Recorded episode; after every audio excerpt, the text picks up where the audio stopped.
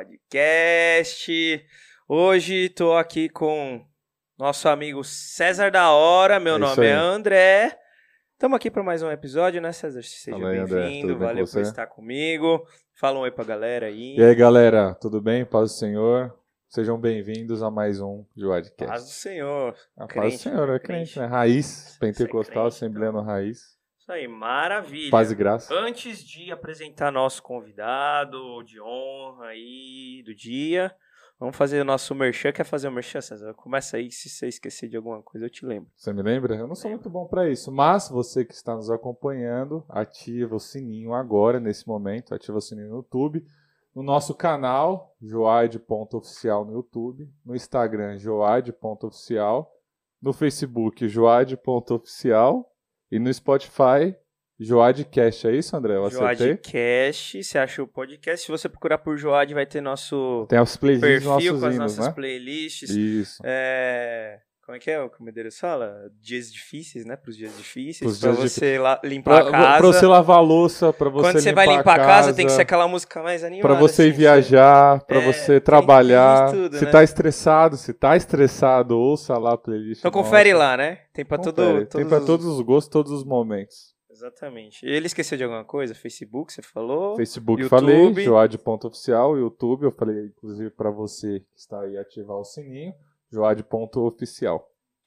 Então, maravilha. E no Instagram Acho, também, joade.oficial. acho que você falou tudo. Eu falei Então, tudo beleza. hoje umas 3, 4 vezes. Se o pessoal não gravar, Maravilha. Hoje a gente vai tratar sobre um tema que é o jovem, você que está ouvindo, porque se você tem até 100 anos, você é jovem, e a igreja, certo? E quem é o nosso convidado de honra hoje, que veio de tão, tão distante? tão, tão distante. Apresente nosso convida nossa convidada. Nossa convidada. Está conosco a digníssima Geisa Gei- Passos. Fala de novo. Geisa Aê, Passos. agora sim, muito ânimo, Geisa, seja bem-vinda, vamos É que eu tô com medo de sair Vamos- gritado, esse microfone aqui é... E aí, Geisa, Seja bem? bem-vinda, bem. desde já a gente agradece pela sua participação, e aí...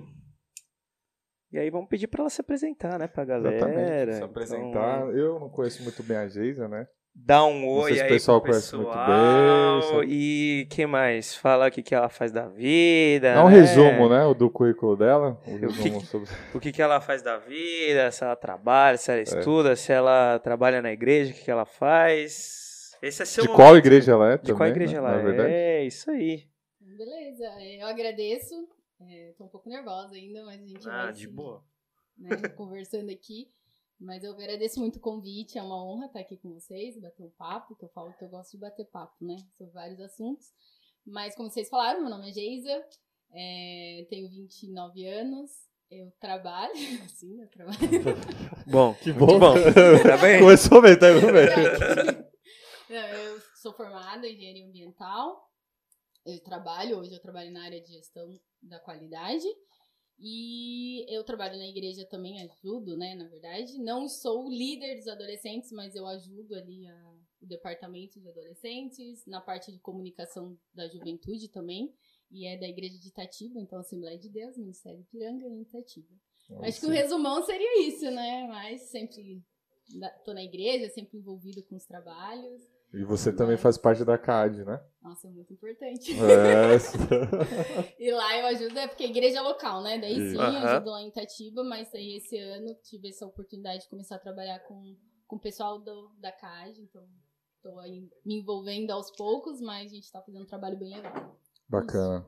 Bacana. E a Geisa André, ela cuida da parte de capacitação de líderes lá. Capacitação de líderes, isso que eu É, queria perguntar. O que exatamente. é, na prática, capacitação de líderes? Agora você, agora você me explica. porque Agora eu quero saber, esse cargo é muito chique. Nossa, É, eu sou chique. é Não, porque líder geral. é líder, né? Aí Ué. imagina a pessoa que vai capacitar. Esse líder, né?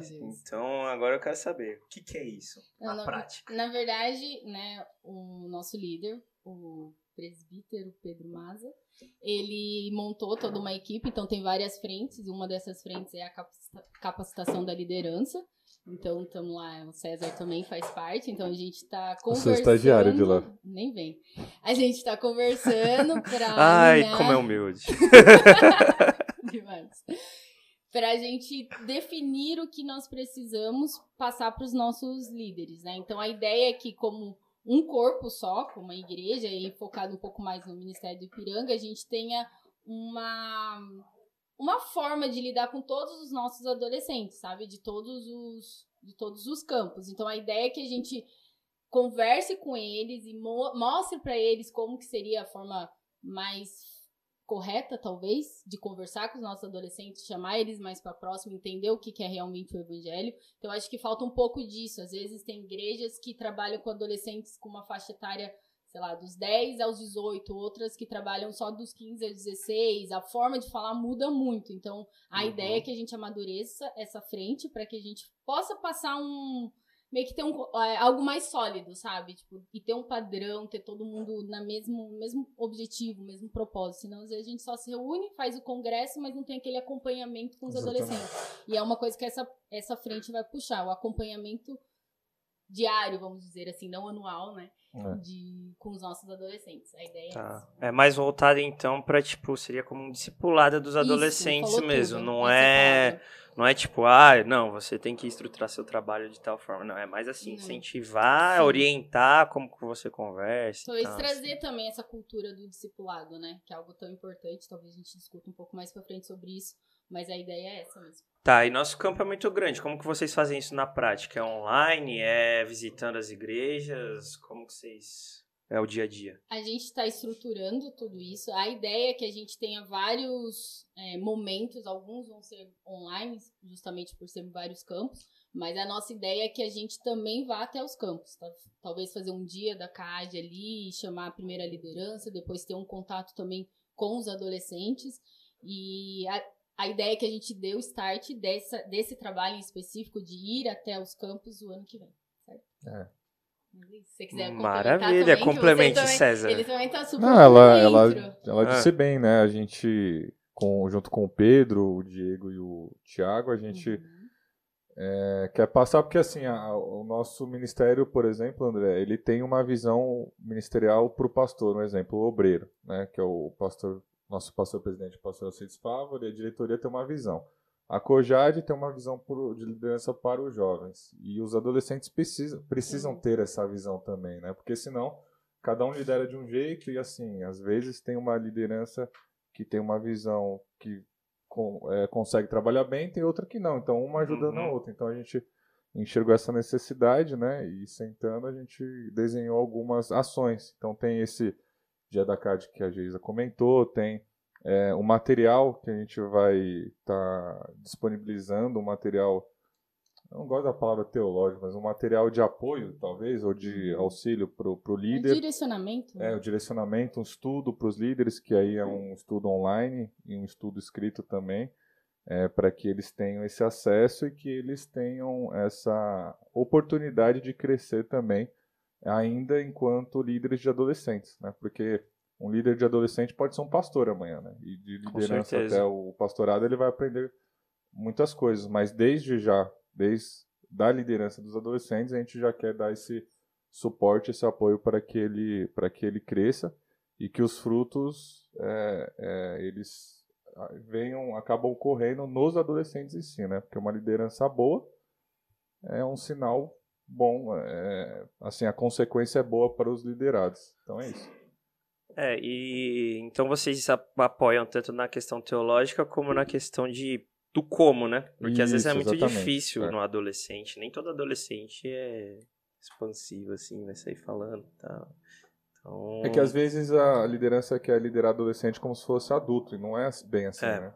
Então tem que ter essa. você tem que meio que entrar no mundo deles. É, exatamente. E aí a, a Geisa trabalha bem com os adolescentes, o Pedro trabalha com os adolescentes, eles têm essa visão, né? Coisa que eu venho aprendendo bastante com eles, porque eu nunca liderei adolescente, para falar a verdade. Então é interessante ter essa. É algo muito claro, mas que às vezes no dia a dia, a gente trabalhando, a gente não enxerga isso no, na aplicação geral, né? No nosso, no nosso relacionamento com os adolescentes. Então é. Uhum. É, eu, eu acho legal esse trabalho porque o adolescente de hoje, ele é o jovem que vai estar amanhã trabalhando. Isso, exatamente. E eu não sei, mas eu acho que não é algo que a gente vê com muita frequência. Um jovem que, assim, é fácil se abrir com os seus líderes, às vezes com os próprios pais existe um bloqueio. Então, assim, você trabalhar isso desde a adolescência, eu acho que você começa já a preparar esse cara para ter um outro tipo de acompanhamento, Isso. De repente, pro resto da vida dele, né? E, e aí esse cara vai se desenvolver, esse adolescente vai se desenvolver, essa adolescente também. Isso. é. E aí você já mudou a forma de dele entender, se relacionar, enxergar as coisas, né? É, e tanto é, tanto é urgente é, e é necessário isso no nosso, é, pelo menos no nosso contexto, porque a CAD é nova, né? Por exemplo, a Cojade tem o que? Acho que 20 anos, 15, 20, 30 anos. A nova Ah. Cojade tem menos. A nova Cojade tem menos, mas, por exemplo, uma CAD nunca teve. Então a Sim. CAD tem o quê? Dois, de 2 para 3 anos. Uhum. Então é, é um trabalho, você vê que ele é novo, mas seria melhor se tivesse já há muitos anos. Se, por exemplo, na minha época tivesse, Sim. um exemplo. Então é algo que a gente está trazendo para nossa os nossos adolescentes. E é um trabalho também de formiguinha, né? Igual você falou, de, de poder ter essa conexão com os adolescentes. O fato de ter essa capacitação da liderança é justamente porque muitos líderes, igual o César falou, não têm essa visão de que é um adolescente. Eles estão numa fase de transição. Eles estão aprendendo, eles estão construindo o que é certo e errado na cabeça deles. E Uhum. aquilo vai para a vida deles. Então, a importância de ter, principalmente a gente ali próximo dos líderes, mostrando que eles têm que ser amigo e não vir com tanta, sabe? Às vezes vem com muito peso em cima Ai, do que medo do-. É, do meu tipo, líder. Eu preciso ser assim na Meu frente líder é de muito bravo. Eu tenho medo do Exato. Pedro, mano. Pedro é Pois muito é. bravo, velho. Você é louco. Nervoso. Não, mentira, mentira. Não sei Pedro quem é tá assistindo. Mas você sabe é que na- Pode falar boa. com o Pedro, Mas de você, boa, sabe, viu? mas você sabe que o, o, o pessoal usou o Pedro assim, mas, por exemplo, na, na CAD, às vezes eu acho que ele é até calmo demais. Em algumas Uhum. coisas que eu pego. Eu falei pra ele, até antes da gente começar o episódio, eu comentei com ele, falei, na CAD você é mesmo assim, com algumas coisas. Já falei pra ele, sabe disso. Bom, ele tá pelas- chorando até, ó, tá chorando vezes- ali, ó, nos bastidores do nosso livro. Pelas vezes que eu conversei, Foi acho que foi super de boa também. Ainda mais que eu sou bem crítica e ele, ele escuta as minhas Acho críticas. que é isso, acho que você. Ele ainda não me expulsou Acho que você começa a, a bater nele assim, Gente, ó. ele tá vermelho, tá chorando. Aí ele é nocauteado, não consegue falar. Tá bom, gente. Tá bom. É bem isso, Tudo ele certo. faz isso. Tá bom, tá bom.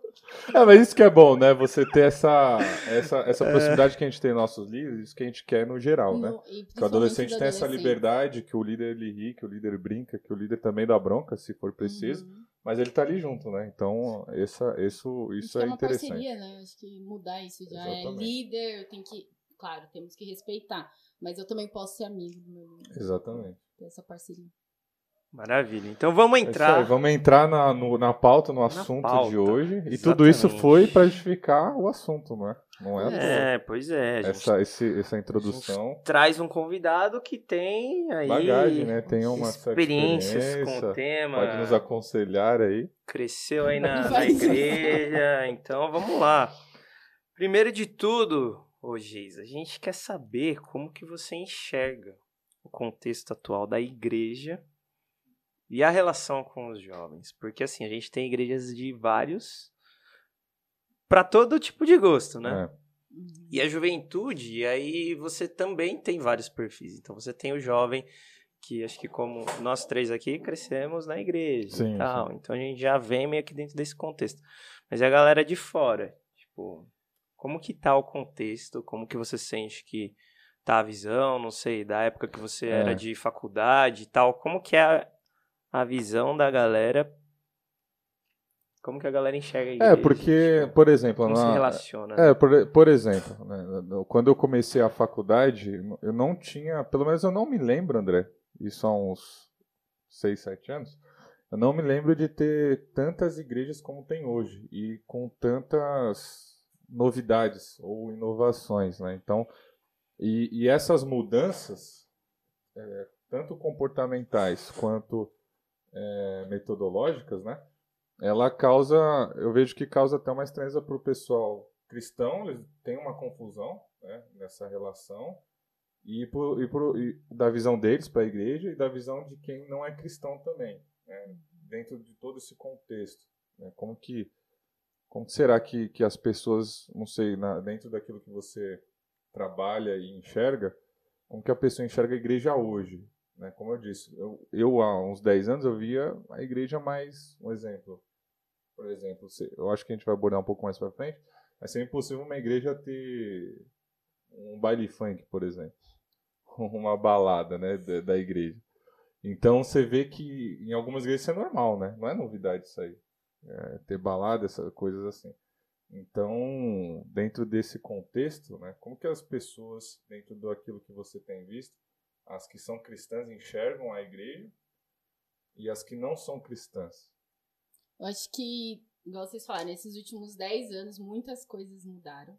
E a gente está vivendo uma época que nunca houve antes. Tanta tecnologia, jovens principalmente sendo bombardeados 24 horas com um monte de informação, com uma série de, do que é ide, do, de ideias do que é verdade, do que não é, do que pode, do que não pode. E isso também reflete na nossa, nas igrejas. Então, acho que um exemplo legal é que antes a igreja era como se fosse uma bolha. Então, a gente vivia dentro de uma bolha e hoje essa bolha estourou. Porque tudo tá dentro da igreja, tá fora, você é cristão, você trabalha com pessoas que não são, sempre foi, mas é um pouco mais, sei lá, é muito mais aberto hoje, até pra gente ter acesso a coisas que antes não tínhamos, né, como cristãos.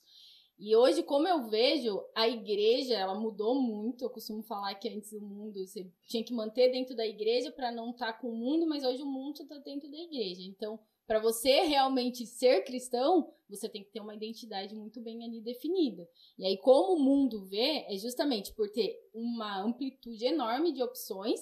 Aqueles que nunca ouviram o evangelho genuíno falam: não, é uma brincadeira, eu vou lá, eu escolho o ND, qual igreja que me faz bem, qual igreja eu sinto bem, e eu vou lá. E não é a proposta do evangelho. A proposta do evangelho é a mudança interior, né? Eu tenho que me adequar ao evangelho, não o evangelho me, se adequar a mim. Eu acho que hoje tem muito conflito, hoje tem muita informação e aí agora eu puxo para a gente. Nós temos uma culpa muito grande uhum. nisso, de não saber nos defender lá fora. Então, é, posso falar um pouco da minha claro. vida, assim? Sim, deve. tá, tá aberto. É, porque é igual, eu fui estudar fora de Itatiba e tava sozinha lá, então o jovem cristão, quando ele vai para a universidade, eu já saí da minha bolha. Então, eu saí dessa bolha bem uhum. nova. 17 anos eu já estava morando sozinha dentro da faculdade. Eu acredito que na faculdade, naquela época, não tinha tanta influência é, de tudo, né? De todas as outras áreas como tem hoje, mas eu senti hoje, com a maturidade que eu tenho, eu consigo ver o quanto eu fui influenciada. Talvez mais pra frente eu possa até falar que eu também fui influenciada. Uhum. Mas é, eu consegui ver que não importa onde eu esteja, eu tenho que ser a cristã, né, ser uma mulher de Deus e manter ali o meu padrão de atitude e caráter, isso é muito mais importante. Então a gente falha no sentido de manter um caráter e não digo de aparência, por isso que eu falo de caráter, que é algo interior em todas as áreas da nossa vida. Então, eu tô na empresa, eu não preciso falar de Jesus, as pessoas têm que ver Jesus na minha atitude, uhum. no que eu faço, sabe? Num bom dia. Então, acho que é isso que acaba meio que manchando um pouco a imagem da igreja, porque às vezes, ah, eu escolho qualquer igreja, eu vou, eu me sinto bem, mas não tem transformação e minha vida continua a mesma. Então, os que não são cristãos olham pra gente como eu só vou lá, é uma reunião social, volto, continua a mesma coisa. Não, não tem um impacto no meu trabalho ou na minha faculdade. Então, o que falta muito pra gente é essa definição da nossa identidade, entender o que realmente é o evangelho, né? Muitas vezes a gente nem, né, os jovens, vamos dizer assim, não consegue nem é, defender a nossa fé. Tipo, por que você acredita no que você é. acredita? É. Entendeu? Então, daí nisso você fica assim, ah, então, por que que eu vou lá? Nem eles mesmos sabem responder. E aí... Ah, quer falar? Não, é que você tocou no... É que você comentou, né, da gente... Das pessoas que às vezes não conheceram o evangelho genuíno ou, ou não vivem o evangelho genuíno, né?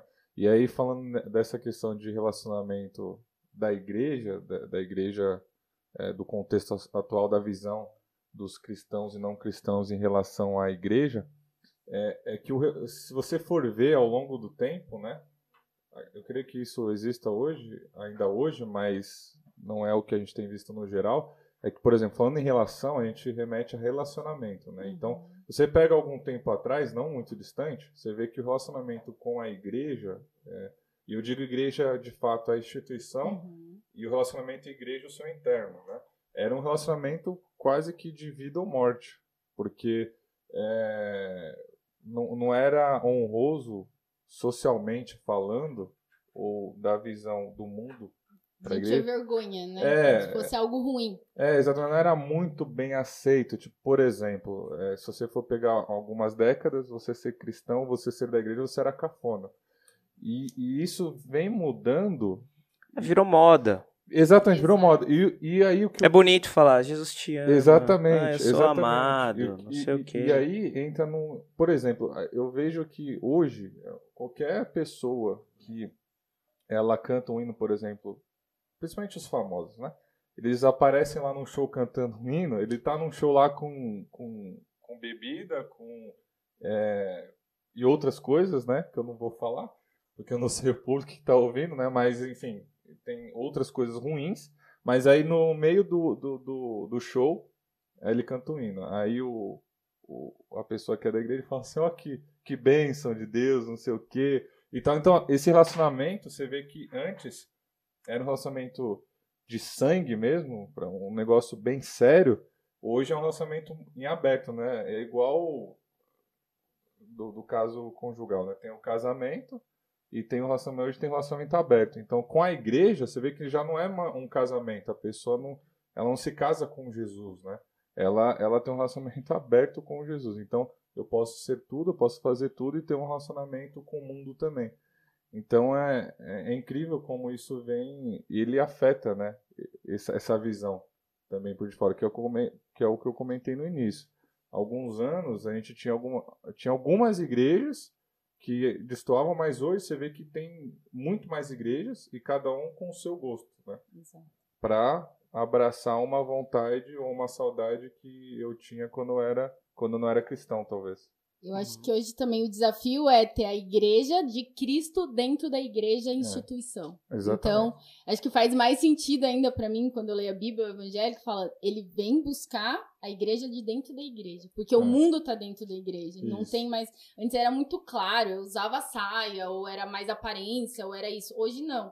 Não é só aparência, a forma de falar, o pensamento, o que é, é, por exemplo, né, dando um, né, comentando dos adolescentes, o que eu converso com os adolescentes, às vezes o que eles vêm me falar, eu falo, meu Deus, calma, vamos voltar, porque assim, é um pensamento de por que, que isso não tem problema? Algo que um cristão é, é, não, não tem discussão, sabe? Então Sim. hoje você vê isso totalmente dentro das nossas igrejas. E aí você, como, né? não sou mãe, não sou nada, é um baita de um desafio poder ter que voltar lá no início e explicar o porquê Deus criou o mundo, sabe? Sim, sabe? sim. Como que ele criou, por que que ele criou, como que ele criou. Porque falta justamente isso, a base, e aí vem qualquer coisa e leva. Não, e dentro desse relacionamento, disso que você comentou, é, agora o relacionamento igreja, nós, nos, nós como igreja, em relação aos não cristãos, a gente tem medo, às vezes a gente tem receio, ou a gente se molda é, por algumas opiniões. Por exemplo, por esses dias eu, eu postei algo no Instagram, e um amigo meu veio, ele comentou, né? Um, bem amigo mesmo, meu. Ele não é cristão. Aí ele comentou, falou, nossa, nada a ver isso que você postou. Eu postei em, em relação à, ideologia de gênero, né? Aí ele falou, nossa, nada a ver isso que você postou. Eu falei, não, mas por que nada a ver? Não, eu- aí ele falou, eu tô, eu tô brincando, né? Eu tô brincando. Ah, mas... Aí ele começou, aí eu falei, não, mas eu não, não entendi o... O que, que te levou a fazer essa e brincadeira? tal? Eu falei, não, é porque é, é o seguinte, César, eu acho que essa sua postagem, ela desrespeita o- os homossexuais, por exemplo. Então, é, às vezes, eu como igreja, para respeitar, é, ser o politicamente correto, né, a palavra que, Que eu não sendo sou. bem usada. Você ser politicamente correto, você nem coloca as bases, as suas bases bíblicas por Exato. medo da, da opinião. E aí ele comentou algo que eu achei interessante, que se você for levar isso, postar nas redes sociais, por exemplo, vai ser ofensivo para quem é, não entende muito bem a- a- as nossas bases. Né? Ele comentou, falou, não, Mas do mesmo jeito que os, homossexuais, os homossexuais não podem ser é, ofen ofensivos ou não podem ofender a igreja, é, a sua opinião como cristão não pode ofender eles também, né? Aí eu fiquei pensando nisso, eu falei, é engraçado, né? Porque se você for ver na Bíblia, é, nesse politicamente correto, a Bíblia ela nos ofende, ela ofende a nossa carne, a nossa vontade carnal. É, é, é a gente abrir mão é, todos os dias de, de uma vontade nossa para um bem maior. Né? Então, às vezes, nesse relacionamento aberto, a gente acaba aceitando coisas que não deveriam ser aceitas. Né? Por isso que a gente tem igrejas que aceitam qualquer tipo de, de, não é de pessoa, mas assim qualquer aceita a condição comportamento, o né? comportamento de qualquer de qualquer pecador. Por exemplo, se eu, eu falei aqui de homossexual, mas eu posso falar de um adúltero, por exemplo. Então eu sou adúltero, a igreja me aceita sendo adúltero. Eu não não que eu me arrependi, né? Se eu me arrependi, ok.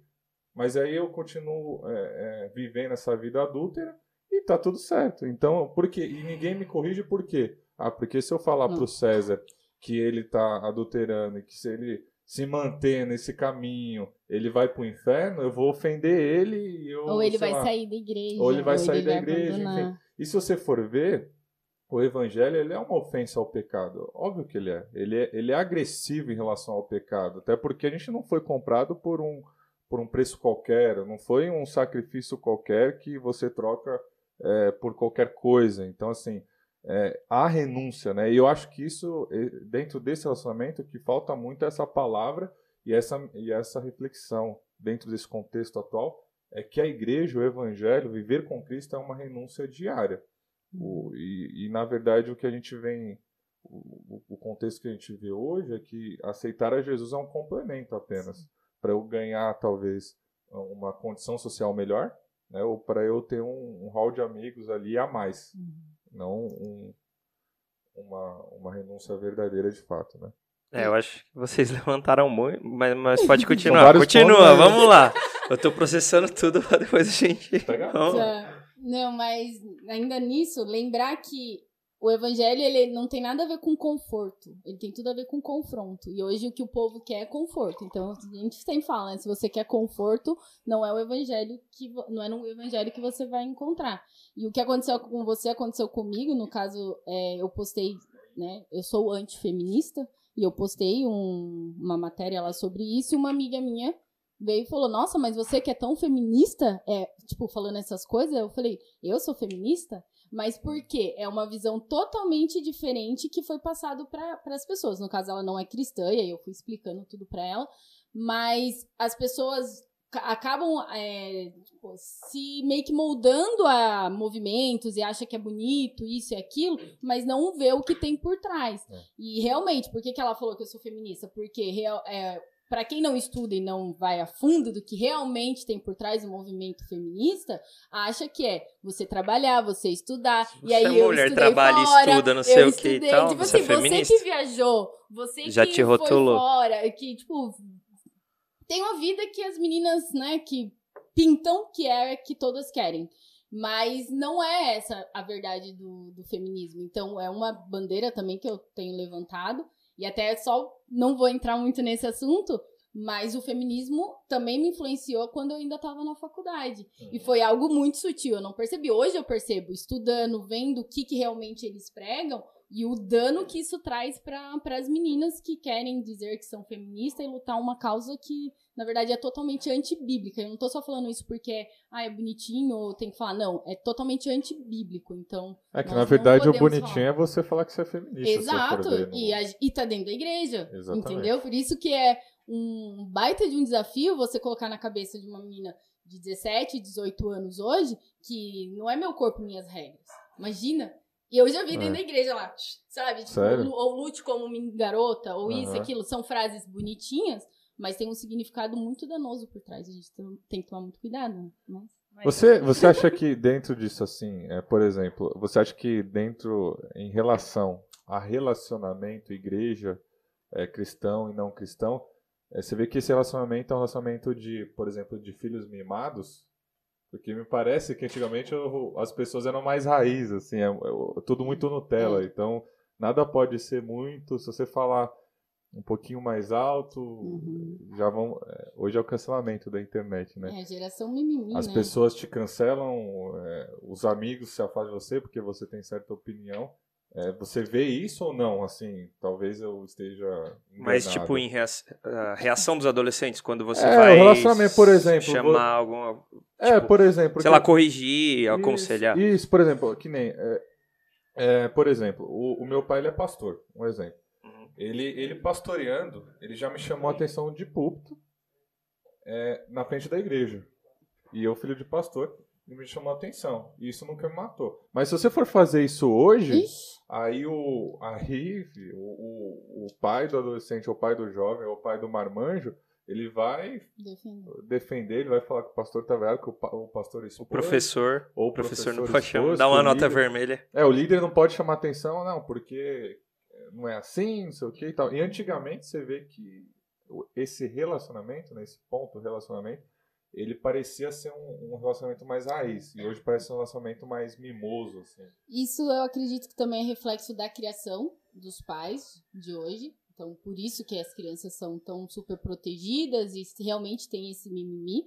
Você tem que tomar muito cuidado quando você vai corrigir uma criança dentro da igreja. Você não pode falar, viu, vem aqui, não é pra andar dentro da igreja que vem a mãe discutir com você. Você fala, oi, como, como que é isso? Então, É. o problema, a gente já não tá só falando de igreja. Talvez a gente entre um pouco mais pra frente sobre esse assunto, mas a gente já tá falando de dentro de casa. Entendi. Eu apanhava quando eu fazia É, bagunça dentro da igreja.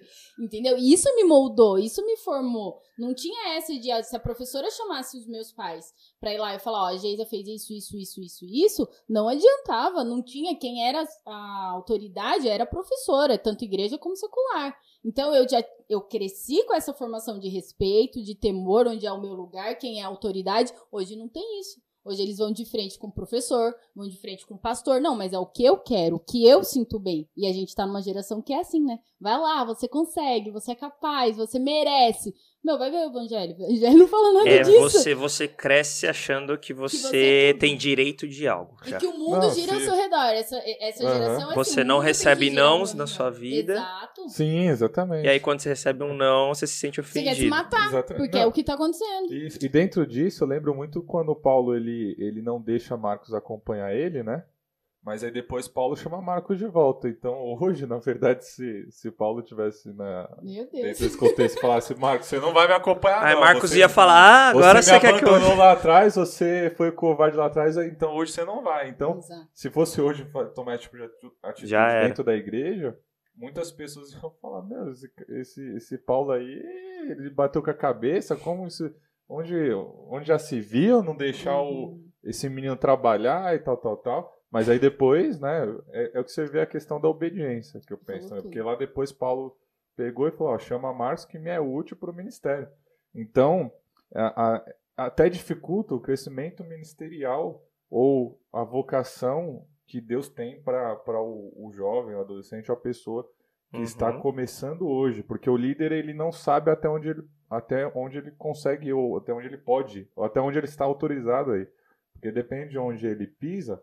Os pais, por exemplo, ou, ou às vezes nem os pais, às vezes as pessoas que nem tão, estão envolvidas na situação, que estão vendo de fora, vão criticar ou vão é, é, ficar em cima por conta de tais atitudes, né? E, e às vezes uma situação, não, ele, na verdade, é um avanço para você, né? Ele te faz dar uns 10, 15 passos a mais do que se falar um sim, você recuar 10 passos. Então, é, é por isso que eu perguntei, porque é difícil, assim, eu não sou líder hoje, mas é, eu vendo os líderes e os pastores, os nossos líderes no geral, eu vejo que eu, eu enxergo essa dificuldade deles Muito. de às vezes não ficar com receio, porque antigamente parecia que o pastor, por exemplo, o pastor, isso é bom por um lado e é ruim pelo outro. O, o ideal sempre é o equilíbrio, né? Mas, por exemplo, antigamente, se o pastor falasse que essa mesa é feita de papelão, você é de papelão. Então, hoje, se o pastor fala que isso é aqui é uma mesa de madeira e ela é branca, você tá vendo, você fala, não, peraí, não, mas por que que é branco? Não, não, aí você fica questionando e fala, não, mas você tá errado. Porque às vezes a gente vai de um extremo ao outro, né? Exatamente. Então, assim, você simplesmente fica cego e vai. É, Aí você vai pro outro extremo e você questiona tudo. Até Isso. aquilo que, tipo. Que é óbvio É demais. óbvio, é. Então, assim, E você passa dos limites de. Que é o que a gente comentou no, que a gente comentou no início, que é o. Tem um limite do líder e do liderado. Tem um limite. Você, por exemplo, o líder, você brinca, você ri, você conversa, você desabafa, você é, faz de tudo com o líder, né? Só que tem um limite. Quando o líder sentar e falar, não, Hum, é. Não, é, acabou. Assim, claro, você vai perguntar, eu tô mais, mas o que eu não vejo muito é o respeito. Isso Uhum. vale tanto para um quanto para o outro. É o respeito e o reconhecimento, porque na minha visão, eu sempre digo isso com, com o pessoal, que na minha visão, isso é meu, você honrar o seu líder, o seu pastor, é bênção de Deus para você, não para o líder. É uma bênção que Deus está concedendo a você de honrar o seu líder. E eu acho isso honroso, entendeu? Então, talvez falte isso. Na nossa época, eu acho que o que tínhamos, acho que a gente pode falar que nós três, era o temor. Por mais que nossos pais falassem não e a gente não concordasse, a gente sabia que era verdade. Eu não sei. E esse saber que era verdade, fazer a coisa certa, acho que era o temor. Acho não, tenho certeza que era o temor. Que a geração de hoje não tem. E aí é temor a Deus e respeito às nossas autoridades, certo? Não é à É. toa que a gente tem pai e mãe. Mas eles não querem isso, eles batem de frente. Eu já discuti com adolescente, que eu falei, meu, dá vontade de tirar você de lado e chamar seus pais. Falar, olha, só um alerta aí, porque o que tá por vir, né? Do jeito Boa que sorte tá. aí, porque eu não sei, não vai ser a responsabilidade minha. Porque não forma, não explica, né? Não mostra. Depois eu dou um exemplo que eu falo de um quebra-cabeça, mas aí depois traz pra igreja pra gente consertar. Aí É. vai ficar discutindo com a gente, vai dar problema dentro da igreja. Eu nem tô falando de problema que, ah, sei lá, rebelião ou isso, mas a influência e começa a ser, de certa forma, uma maçã podre ali no meio, porque você não pode corrigir, você não pode tirar, porque se você falar, já aconteceu isso comigo, É. de falar, não, você não vai falar nada, senão a pessoa vai sair da igreja. Eu falei, hã? É, Enquanto isso, tá levando 20 junto. Tipo, É. não é isso que a Bíblia tá dizendo. Eu tenho que salvar, se possível, alguns do fogo, mas eu preciso então falar. E como é que eu vou ficar exatamente. sabe? Eu falo só dessa parte do quebra-cabeça, que nessa, nessa idade, adolescente e jovem, nós temos uns quebra-cabeça. Por exemplo, qual é a minha visão que eu monto do que que é o casamento, por exemplo. Hum. Então eu preciso montar essa visão durante a minha adolescência, a minha juventude. E esse quebra-cabeça que eu monto, que vai ser a minha base pro resto da minha vida, eu preciso de ajuda para montar. Eu, eu, eu, com 13 anos, eu não tenho uma noção. Eu tenho o que eu vejo em casa, o que eu ouço na igreja, e agora, né, eles com internet e filmes e tudo isso. E muitas vezes, que é o que tá acontecendo, os pais não estão sentando com os filhos para montar essa visão. Ah, o Hum. casamento é isso, estipulado por Deus, e pá, pá, pá, pá, pá, política é isso, sociedade é isso, tá, tá, tá. E eles montam esse quebra-cabeça e simplesmente vão. E eles pegam verdades muito distorcidas. Ah, um, sei lá, o budismo é legal essa parte, então isso é uma verdade. O cristianismo tem isso que é legal. Ah, mas também é legal isso do espiritismo. Aham, essa é a é. minha verdade. É isso que eu acredito. Aí E eles vão pra vida, tipo, Isso.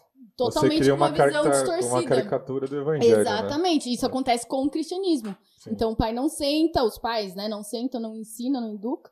E depois a gente tem as consequências lá pra frente. E é uma, é uma geração de muito militantes, né? Que fala, É. eles lutam, eles brigam, eles crescem a voz com você e é você que não tá respeitando. é e você.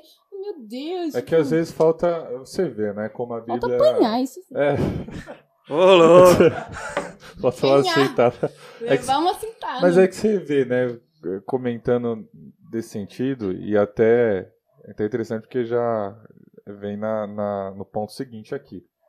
Que a, a Bíblia ela é maravilhosa, que se a gente seguir os princípios dela, a gente vai bem na nossa vida. Porque Jesus ele falou o quê?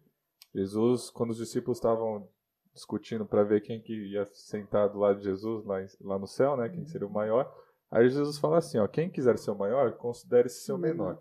E tem outro texto, se eu não me engano, é em Romanos, eh, se eu tiver errado me corrijam, que é que é sobre cada um considere-se o seu próximo superior a você mesmo, a si mesmo. Ou seja, então, dentro de um relacionamento, né, de uma igreja, se a gente seguisse esses, esse princípio de que você é o meu superior e como meu superior eu tenho que te servir, tudo, se, tudo fluiria. Então, Uhum. se o adolescente considerasse o jovem superior e o jovem considerasse o adolescente superior, estou usando um exemplo, mas são pessoas, considerassem superiores, eles se dariam bem, porque um estaria servindo o outro. E aí a nossa, o nosso eu, ele, ele, que a gente tem, né? Todo mundo tem o seu próprio ego. O ego. Mas esse ego ele seria é, controlado ou condicionado pelo Espírito Santo. E, e, e, e talvez falte esse pensamento ou falte essa essa verdade enraizada nos nossos corações, de lembrarmos, e isso é o Espírito Santo que faz. E a lei, óbvio, lendo a Bíblia, o Espírito Santo nos lembra a respeito disso, porque a nossa carne, por exemplo, eu não sou bonzinho, eu não sou o cara, eu não sou o cara que quero ficar servindo, eu não sou esse cara. Só que se eu tiver é, é, com o Espírito Santo, estiver andando com Jesus e, e lembrando das verdades que ele me fala e que ele disse na, na, sua, na, na sua palavra, eu vou me voltar a isso, a essa servidão. Né? Uhum. Porque às vezes eu quero falar mais alto porque eu acho que eu sou melhor que o André, por exemplo.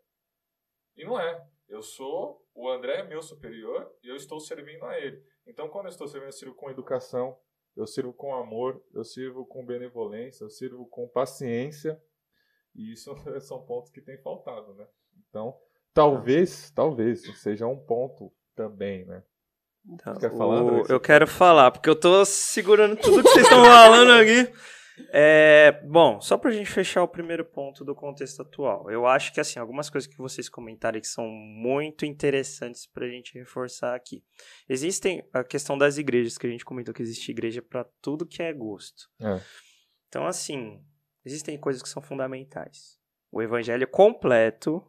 completo ele, ele é funda- É. ele é fundamental. Então não adianta você pegar uma parte do evangelho, ah, porque Deus é amor, pronto. Acabou, eu sou isso. Então aí, só É. que tem toda uma história. Isso. Então assim, é o evangelho completo. Você tem que vir desde a queda, não sei o que e tal, como a Geisa falou. Então assim, o evangelho completo ele é fundamental. Existem coisas que são assim, por exemplo, no, no nosso caso, a questão da, da vestimenta, que ela citou também.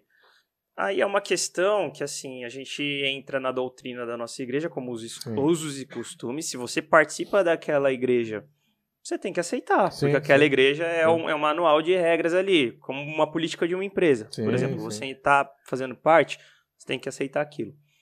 É, mas a gente entende que é algo assim, cultural. Se você for Cultural, pensar, por sim. exemplo, no nosso caso, a Assembleia de Deus, é uma igreja que 100 anos. Conservadora. Entendeu? Então, assim, e não mudou. Tem algumas coisas mudam, mas assim, tem coisas que não mudaram. E por quê? Porque era da cultura da época. Então Sim, tem coisas que sim. são culturais. Sim, exatamente. Mas assim, o que é fundamental o evangelho completo. Então, assim, Isso. acho que independente da, da igreja, acho que a gente até vai abordar isso depois no outro ponto aqui, mas é, o que é fundamental não pode ser é, é, deixado de lado. É, Isso, eu ia falar exatamente. isso. Tem Você coisas não- que é negociáveis e os não Verdades são não, não são negociadas. É, é. Verdades. Então, assim, eh, eu acho que esse é o principal ponto quando você. é, é, se você vai entrar no embate com alguém de fora da igreja, principalmente, que aí eu queria entrar no outro ponto que eu tenho essa percepção, porque hoje eu não estou mais na universidade, eu imagino que deve estar pior essa questão Hum. do, do, do- debate, por quê? É, eu não ia citar, a gente tinha comentado de não falar de política, mas vou falar de política aqui. É, ok. porque assim, Tentamos.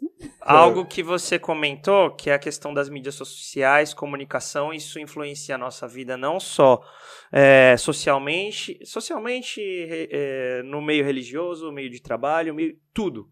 É, é, financeiro, Sim, consumismo, tudo. Não, não tem como, a gente já. As crianças já nascem com isso aqui na mão. Se a É, gente- Se a as- gente que não nasceu com isso na mão já faz, já vive nisso aqui, imagina daqui 20 anos as crianças que estão Sim, nascendo agora. sim. Uhum. Eu não sei. De, de Sim. repente vai surgir outras coisas que a gente nem imagina. Não, com certeza surgirão. Sim, então assim. Mas assim, eu, hoje você tem um espaço onde você tem liberdade pra consumir o que você quiser e pra falar o que você quiser. É. Você cria uma coragem para falar o que você quer. É verdade. Né? E você tem a possibilidade daquilo estourar de uma hora para outra, porque antigamente se eu falava a minha ideia para você, ficava Demorar. entre a gente. É. No máximo você poderia falar para algumas É. outras pessoas, tal. Só que se você colocar na internet, aquilo ali já não é mais seu, aquela informação já É que a internet pare... Pode me chegar a parece qualquer que lugar. é um outro mundo, né? E com outro, um outro Yeah. mundo com outros países. Antigamente você ia né? ter exposição se você tivesse um, um lugar no rádio, se você tivesse um canal na TV, TV, um negócio no jornal. É, é, é. Acho que É, só. o jornal não chega a pegar essa. É, mas assim. Sim, entendi. Sim, é, é, eram os canais de Sim, exposição. sim, Hoje em sim. dia você postou um negócio ali, pode ser que aquilo viralize. Sim, do Então nada, você já né? tem um espaço de fala, uma audiência gigante, de É. um minuto para o outro. É, e aí, essa questão do, do- de você posta, você tem esse poder de colocar, e aí é a sua verdade, acabou. Sim. Sim. Eu acredito nisso e já era.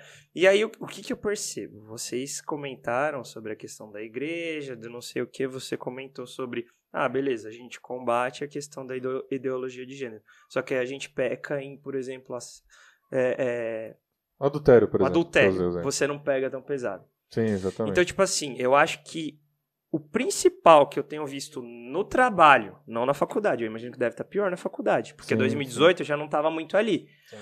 Mas assim, essa questão de polarização política piorou a guerra. É. A, a, a batalha ali, porque aí você é. Ou você é extremista da esquerda, ou você é extremista da direita, e aí você não aceita mais. Você não tem diálogo. Você não aceita É. mais uma posição diferente da sua. É. Porque aí ou você é fascista, ou você não sei o que, ou você blá blá blá. É. Beleza? É. Isso. E aí, o que que me incomoda? Agora vocês podem discordar de mim, mas me incomoda quando a igreja simplesmente assume um, um papel assim, por exemplo. Ah, pô, eu apoio o presidente. Beleza, Uhum. amigo. Mas assim, você colocar o presidente num nível de tipo assim, apoio incondicional, Sim. isso eu não aceito. Por quê? Em conversas com muitas pessoas que não são cristãs, é, no trabalho, a igreja hoje, ela, a visão do- que a galera tem de fora da igreja é uma visão de que, tipo assim, a gente é aquele cara extremista e tal. As pessoas não conseguem ver a parte do evangelho que você sente amor pelo próximo. Então eu acho. O problema é que muitas vezes o discurso que a gente tá. Justamente porque a gente tem que defender os nossos princípios, nossos valores e tal. Só que a gente começa a passar uma imagem de que a gente é extremista. Então eu acho que a gente precisa tomar muito cuidado nas batalhas. Tipo assim, a igreja precisa tomar muito cuidado da forma que ela vai se posicionar para não parecer que você não ama aquela pessoa. Então, beleza, você vai apoiar determinada linha de, de pensamento político? Ok. Mas assim, eu acho que você não pode colocar aquilo como se fosse um infalível, sabe? É, assim, pra mim a esquerda é. Beleza, te- tem. Ela, ela se apropriou de diversas pautas, principalmente pautas sociais, Uhum. que assim. Acabou dando força pra ela crescer no, no debate ali e colocar outras coisas ali no meio que vão contra o evangelho. E da mesma forma, a direita, tipo assim, pô, beleza, eu, questão do capitalismo, não sei o que e tal, é mais conservador. Aí já puxou a pauta conservadora. Beleza. Só que assim, tem muitas coisas também que, que você não pode colocar aquilo como verdade absoluta. Os caras. eu- Eu não considero o modelo perfeito. O Uhum. modelo perfeito, quando eu olho, ele tá aqui na Bíblia, entendeu? Então, assim, é, é, a gente precisa sim defender o que tá aqui, mas eu acho que a gente tem que tomar muito cuidado, porque a gente tá criando uma barreira com uma galera de fora. Então, assim, já teve vezes de eu tentar explicar o que tava aqui Uhum. E a galera não quis ouvir nada, porque já tem esse bloqueio da questão principalmente política, hoje em dia. Uhum. Tô falando da- de atualidade. Talvez quatro anos atrás não fosse assim. Mas, assim, hoje já existe um bloqueio que, assim, virou jogar pérolas aos porcos. Você Total. não consegue mais estabelecer uma conexão, estabelecer um diálogo com as pessoas de fora, porque piorou muito. Eu sinto que de quatro anos pra cá piorou muito essa questão de tipo assim, não, não quero saber.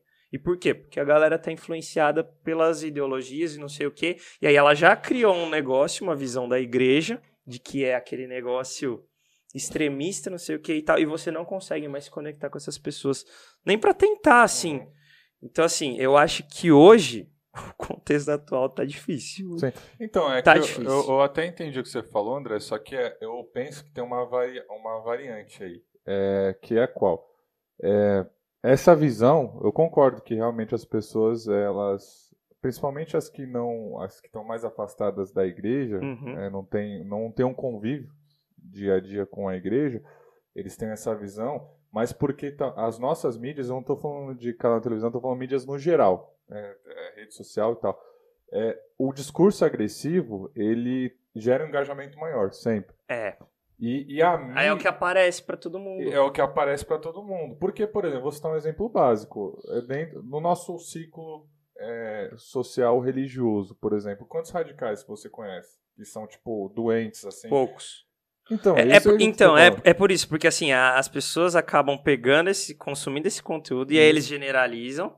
É igual falar, ah, pastor é ladrão. Tudo pastor sim, é ladrão. Sim, sim. Então as pessoas generalizam e aí elas não conhecem a realidade de uma comunidade local, de uma igreja local. Isso, exatamente. Porque ali é onde você vê ah, a verdade ali acontecendo, pessoas se relacionando com pessoas, um ajudando o outro, orando pelo outro, se preocupando com, o outro. Então, assim, meu, é- isso é algo que me incomoda, sabe? Sim, sim. O Mas- radicalismo de alguns. É porque assim. assim, é o que a gente comentou, a internet, é o que- aliás, você comentou, a internet ela, ela, ela deu voz a quem não tinha voz. E, e o seu discurso, ele chega, ele tem um, um alcance que você nem imagina que ele tenha. Então, dentro disso, cada, por exemplo, o Twitter, é, eu estava eu tava ouvindo esses dias que o Twitter é a terra do ódio, né? Sim. É a terra do Do ódio. ódio, da é sofrência, do desabafo Twitter, você vai lá e- pra. É, e as pessoas que não têm coragem, aí tem esse. Fala lá. falam lá. Então, assim, é, dentro de tudo isso, é, aí, aí tem mais a, a questão de, engajamento, de alcance, etc. e tal. As pessoas acabam vendo só esse lado. Sim, eu penso que sim. essa seja uma, uma variante que, que é, deixa mais agudo. Por exemplo, por exemplo é, uma pessoa de esquerda, um exemplo, uma pessoa de esquerda, ela tem o pessoal que é do jeito que a gente vê nas mídias, mas tem pessoa que não é daquele conheço pessoa que não é Sim, daquele sim. jeito. Pessoas que eu conheço são inteligentíssimas, são capazes de, de conversar tranquilamente e tá tudo certo. É, a gente sempre potencializa o, o extremo, pior, né? O extremo. Exatamente. É, eu só trouxe esse ponto aqui porque, assim, é uma coisa que eu tenho. Como a gente tá falando de contexto atual, É, é o que eu tenho visto muito na questão de, tipo assim, quando você tenta estabelecer um diálogo com alguém sobre a igreja e tal, é algo que tem vindo muito forte. Essa visão muito associada com Sim. o extremismo, não sei o que e tal, mas a, a galera não conhece o que é a realidade de uma igreja. Sim. A galera não conhece o que é a realidade do, do evangelho, Mas aí, sabe? nesse contexto, que daí eu puxo pra mostrar o como é lindo o evangelho. Que daí nós temos essa baita de oportunidade de, aonde nós estivermos, seja numa fila de mercado, seja no nosso trabalho, seja na nossa igreja, você viver de forma coerente com o evangelho, que seja o reflexo do evangelho, entrar em assuntos, como já aconteceu comigo, em assuntos de política, assuntos diversos, e você falando e tal e tal, e, a e aí, ah, não, é porque eu sou cristã da Assembleia de Deus. Já aconteceu comigo. A pessoa fez assim, o quê? Como assim? Você é crente? Porque tinha uma. Um Uma vez um. Não, e às vezes médico, você eu tava entrei falando tanto sobre um negócio, sei lá, uma pauta social. Aí a pessoa já vai achar que você é o quê? Você é de esquerda, não sei o quê e tal. Aí você Exato. fala, não, mas eu sou cristão. Mas aí que É. tá. É porque a Bíblia fala. Aí então. É É. aquela coisa, só, só terminar Sim, essa sim. parte, que você chega e fala assim: Oi, André, meu nome é Geis, eu sou crente da Assembleia de Deus. Não é Aí assim. já era. Entendeu? É tipo assim, oi, tudo bem? Porque você é um ser humano, eu sou ser humano, a gente pode conversar de qualquer coisa Sim, e sim. discutir e tal. E o, da onde você é, é outra coisa. Sim, entendeu? sim. Mas o seu caráter, a forma que você fala, gente, já aconteceu isso várias vezes comigo. Sabe, assim, tipo, de eu discutir, eu brincar e falar com as pessoas, falar, sério que você é crente? Eu- e ainda aí eu reporto, falei, da Assembleia de Deus. E aí sim a gente tem essa, eu falei da Uhum. oportunidade de propagar o evangelho assim, natural. Sim. Eu falo, pô, então não, é, não são todos. E a gente sabe que uma coisa a gente tá falando do reino, acho que é o próximo assunto que a gente vai tratar. Se a gente estiver falando de expansão do reino ou expansão da igreja. Sim. Entendeu? O material aqui, lógico que vai ter sempre esses problemas. É, já teve vezes no, no meu trabalho de um amigo assim, e, e estudava na mesma faculdade que eu. Aí, tipo assim, ele sabia que eu era crente e tal, mas assim, sabe quando você não força a Sim. barra? Até que teve um dia que a gente tava indo de trem junto pra faculdade e tal, ele começou a perguntar: Ah, mas como é que Sim. é lá na sua igreja e tal, não sei o quê. Aí ele, ah, e a Bíblia? Por que você acredita na Bíblia? Tipo, aí eu fui comentando. Porque assim, tem a questão de fé, mas aí eu tentei puxar um pouco mais pro lado racional também. Porque ele é Uhum. uma pessoa das ciências e tal, não sei o quê. Então aí eu comecei a explicar. Não, a Bíblia é escrita diversos, sei lá, por não sei quantos mil anos. E aí, se você pega a história da Bíblia, você vai analisando e tal, é uma história que faz sentido, tem um contexto e tal. blá, blá, blá. Então, tipo assim, mostrar um pouco assim da questão histórica. Porque aí, Sim. quando você vai para um campo que ele acredita mais, aí de repente começa a fazer um pouco de sentido. Só que assim, foi uma coisa que surgiu que ele me perguntou, porque ele Uhum. sabia que eu era, mas assim, eu nunca forcei a barra. Sim. Então, assim, acontecem situações em que você tem a oportunidade Exato. de ali, de repente, explicar um pouco mais e tal, mas assim, E assim, a gente tem que lembrar que a gente não vai mudar um sistema. sim. Mas eu posso mudar onde eu estou. Sim. As pessoas me conhecer e ter a referência, tipo, tudo bem que lá onde eu trabalho é, é ruim, ou acontece isso, ou as pessoas são assim, mas a Geisa é diferente. Ah, lá na igreja que a Geisa vai, acontece isso, isso, isso, mas ela é diferente. E é essa a Uhum. proposta do evangelho, né? Ah, Não, eu tenho um pensamento, eu não lembro quem falou, mas que diz assim, é, é, não sei se foi o Martinho Lutero, mas fala assim, pregue o evangelho, se possível, com palavras.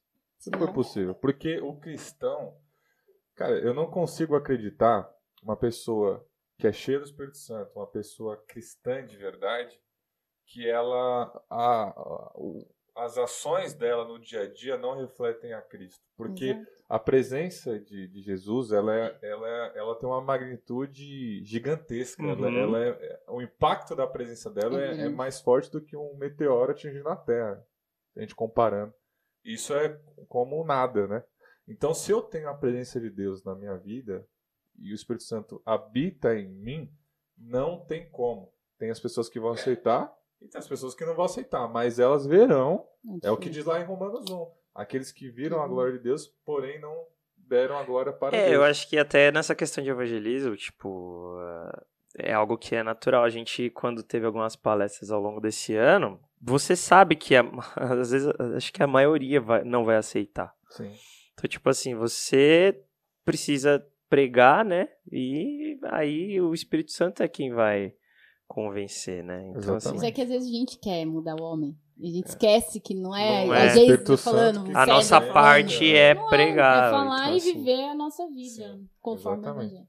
Avançando aqui, André. Avança, avança. Tá muito, tá muito Segue- bom. segue Por o jogo. mim, a gente ficaria aqui, mas só avançando um Segue o pouquinho. jogo.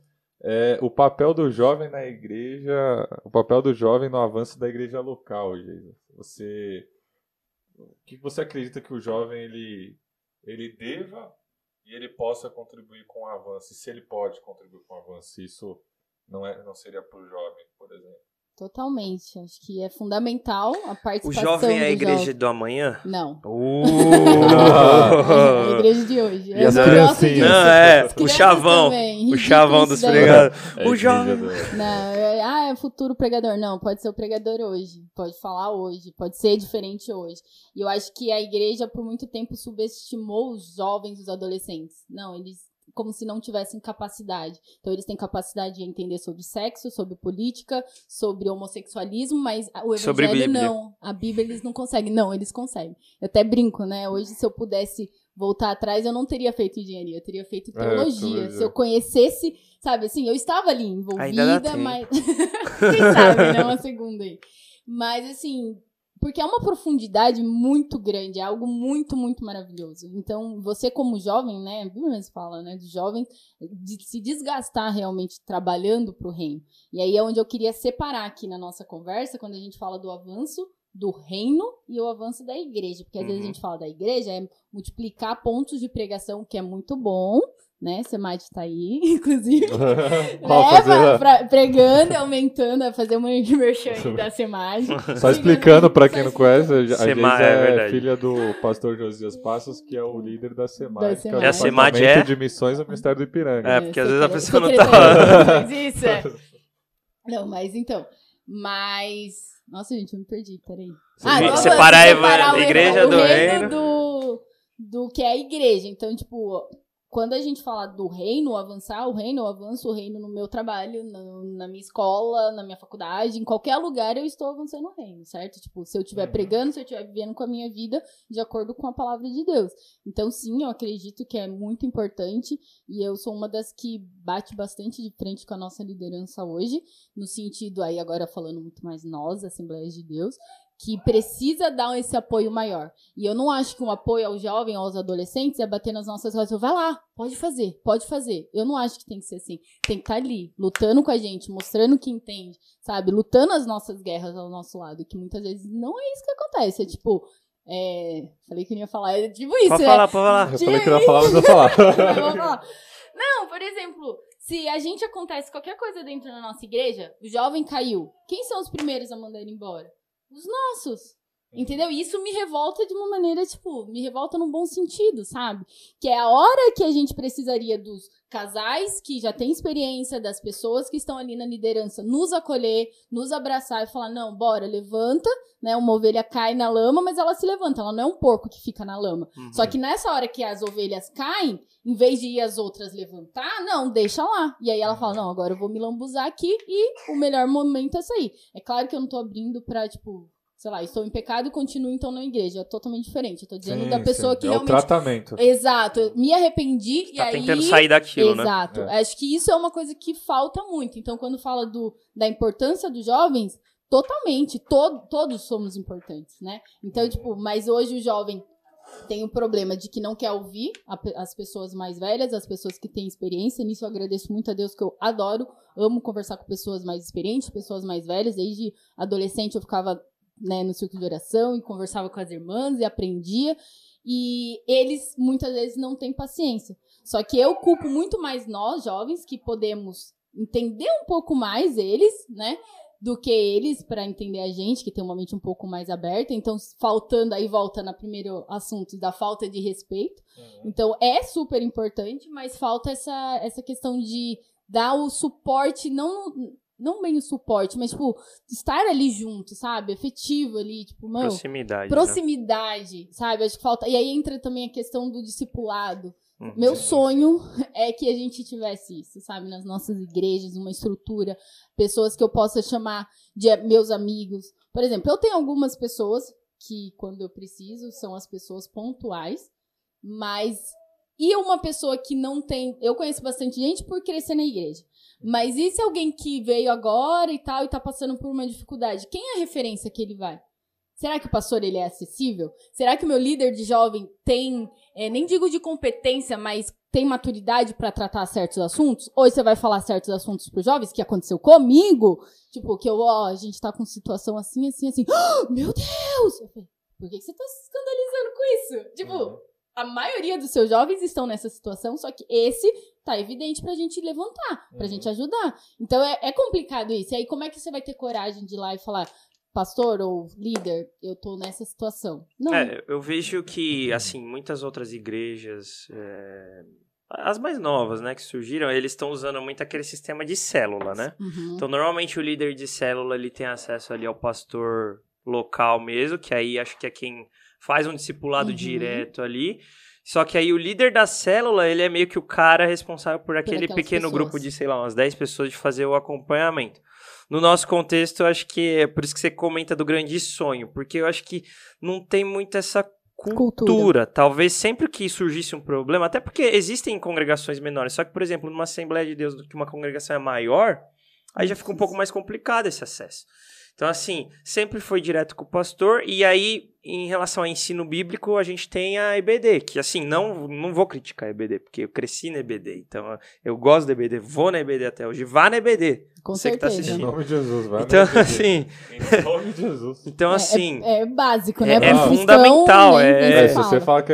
Eu tenho um É mesmo, pensamento radical em relação a isso, porque É quem fala que não é. Quem Não fala que é gosto. crente não vai na EBD, eu não Eu gosto de desconfio. EBD. é, en- então, Tá assim, meio estranho. Mas eu entendo esse, esse É desejo, porque eu acho que é uma coisa que, assim, hoje na Assembleia existem igrejas, mu- congregações muito grandes e realmente é muito difícil ter, ter esse acesso. A gente ainda, por exemplo, ah, a gente faz parte do grupo de jovens. Então a gente tem alguns líderes ali que estão é, próximos. acompanhando a gente tal, Uhum. não sei o quê. Mas, por exemplo, beleza, depois que eu saí, de repente, dos jovens. E e tal, Mas o contrário, André, disso que a Geisa comentou, é verdadeiro também. É, por exemplo, o, é, tem a questão de quando o jovem. Não é que o, o jovem ele chega com uma situação, o líder não sabe lidar com ela, mas tem a, a situação contrária. Porque, por exemplo, eu já tive situação de dificuldade que eu conversei com meus líderes, mas eu procurei. Uhum. Então, é, tem essa crítica, eu en- eu entendo a situação, mas também tem a situação que, o, que é o que a gente comentou no início, que os adolescentes às vezes não, não vão, não querem se abrir, do jovem chegar no líder e, conversar com o seu líder, né? Até porque é, a gente está falando, a gente está falando, assim, nem todo contexto é o mesmo, né? Mas eu estou imaginando um líder É preparado já. É, Eu estou Uhum. imaginando um líder preparado. Então, o líder, esse líder, ele passou pela situação que você passou, ou se ele não passou, ele já, ele já esteve ali no- numa, numa situação parecida. Por exemplo, você citou o jovem que caiu, né? Então, o jovem caiu. Ok, o líder dele talvez não tenha caído, mas ele teve vontade sim. Com certeza. Então, então assim, ele... ele- Entender a fase. Exatamente, entender a fase e ele vai conversar. Um líder preparado, estou falando. E para os líderes é o puxão de orelha, vale o puxão de orelha. Você Uhum. não tem essa abertura, você tem que estudar, você tem que. Abertura de alguma forma se conectar com seus Se conectar jovens, com seus Eu sei que adolescentes. depende né? da gente procurar a nossa liderança, né, Sim. como jovem, mas eu falo, voltando aí, começaram a vir adolescentes se abrir comigo e trazer assuntos pra mim que não estavam ali Uhum. com os outros líderes. E por que não se abriram com eles? Ah, eles eram piores, é melhor? Não Por é. questão de amizade, mas a questão um da amizade de e segurança. vo- exatamente. Então a gente, eu amei essa palavra. É a segurança que a gente Isso, precisa trazer. é. Não, eu vou chorar com você, eu vou estar com você, não tem problema o que você tá passando, eu passei. Várias eu falo, você vai rir desse momento, sabe? Uhum. Dependendo do assunto e tal. Então isso eu cobro muito. Eu tenho medo, né? Um pouco assim que eu sou meio mas eu cobro muito a liderança. É, porque o jovem, eu penso assim, que é, que eu- no texto lá de João que fala que o. é, que Deus escolheu os jovens porque eles são, São fortes, fortes. né? E lá em Joel é, fala, fala do. que o jovem terá. É visão? Visão, né? Sonhos. Isso. Sonhos. Os Os jovens jovens sonharão sonharão. sonhos. Isso. Então, assim, você vê que a Bíblia, ela, ela traz esse, essas, a nossa memória, que, por exemplo, um jovem sonhar, ele não, sonha, o jovem ele faz, né? Tanto é que esse texto é interessante se estudar ele, porque é um, é um, um certo paradoxo, né? Então, você vê, o jovem, eh, ele vai ter sonho, ele vai voltar a sonhar, o jovem, ele é forte. Então, o, o- se a gente tiver uma plataforma, né, para isso, e o jovem entender que ele tem o seu espaço, e ele pode, e ele é a igreja do hoje, porque eu penso que o, o jovem que ele está contribuindo para o avanço, porque o, o reino não cresce, o reino não só, ele avança. Ele né? Mas o, o jovem que contribui para o avanço do reino, ele contribui para o crescimento da igreja local. Ah, é, Ponto. independente de onde ele estiver. Por que eu digo isso? Porque é, o crescimento da igreja local não é só em número de pessoas agre- agregando aquela igreja. Mas, por exemplo, o jovem que começa a pregar na faculdade e as pessoas começam a aceitar a Jesus e eles congregam em outras igrejas, não tem problema. Que aí é o que a Giza comentou da questão do reino, né? Não, Então, mas tipo assim, na igreja, a igreja local tá ganhando porque é um jovem pregador. Exato. Ah, É um sim, jovem sim, sim, sim. evangelista. Então a igreja local tá ganhando. Ok, não tá vindo 10, 15 pessoas congregar, novos congregados, mas há um ministério despontando aí.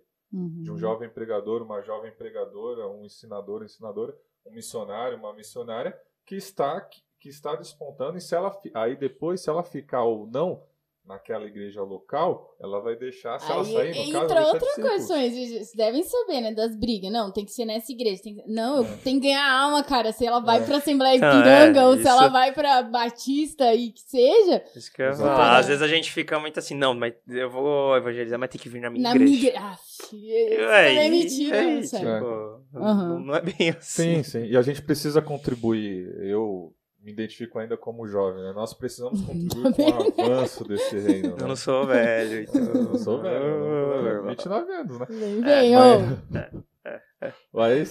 Eu, eu Dos sou é criança. Ah, sim. Adolescente de 14, 15 anos me considera como tiozão. Não pensei que não vamos deixar pra lá isso É, aí. deixa essa muda, pauta muda, para um muda, adolescente. avança. Um adolescente vira aqui e fala, por que, que eu sou tiozão? Ele explica. Mas, é, mas o, eu penso que nós precisamos contribuir é, com o avanço do reino e até conversei com o Pedro que eu, eu penso, é um pensamento meu, que toda essa situação, o ambiente que nós estamos vivendo, é um preparo de Deus para as nossas vidas, para que nós trabalhemos, e eu penso que seja urgente a nossa mão estar no arado nesse momento. Né? Não só pós-pandemia, é, não só é, é no envolvimento, digo, né? É, político, ideológico, mas eu penso que Deus ele, ele quer levantar jovens, ele está levantando, eu penso muito nisso, ele está levantando jovens, adolescentes que estão começando a se despertar uhum. nesse propósito. Até porque, por exemplo, o assunto que nós estamos abordando hoje não é à toa.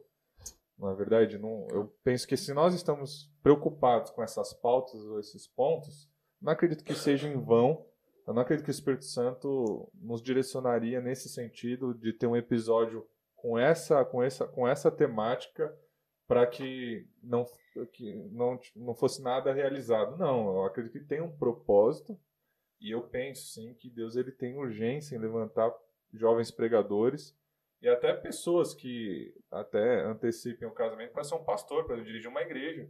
Porque na pandemia, por exemplo, quantos pastores não foram embora? Não morreram. Sim, é. não, não morreram por conta enfim, do Covid. Pastor, assim, não estou falando de pastor de 90 anos, não. Eu estou falando de pastores de 50, 60 novos. anos novos ainda.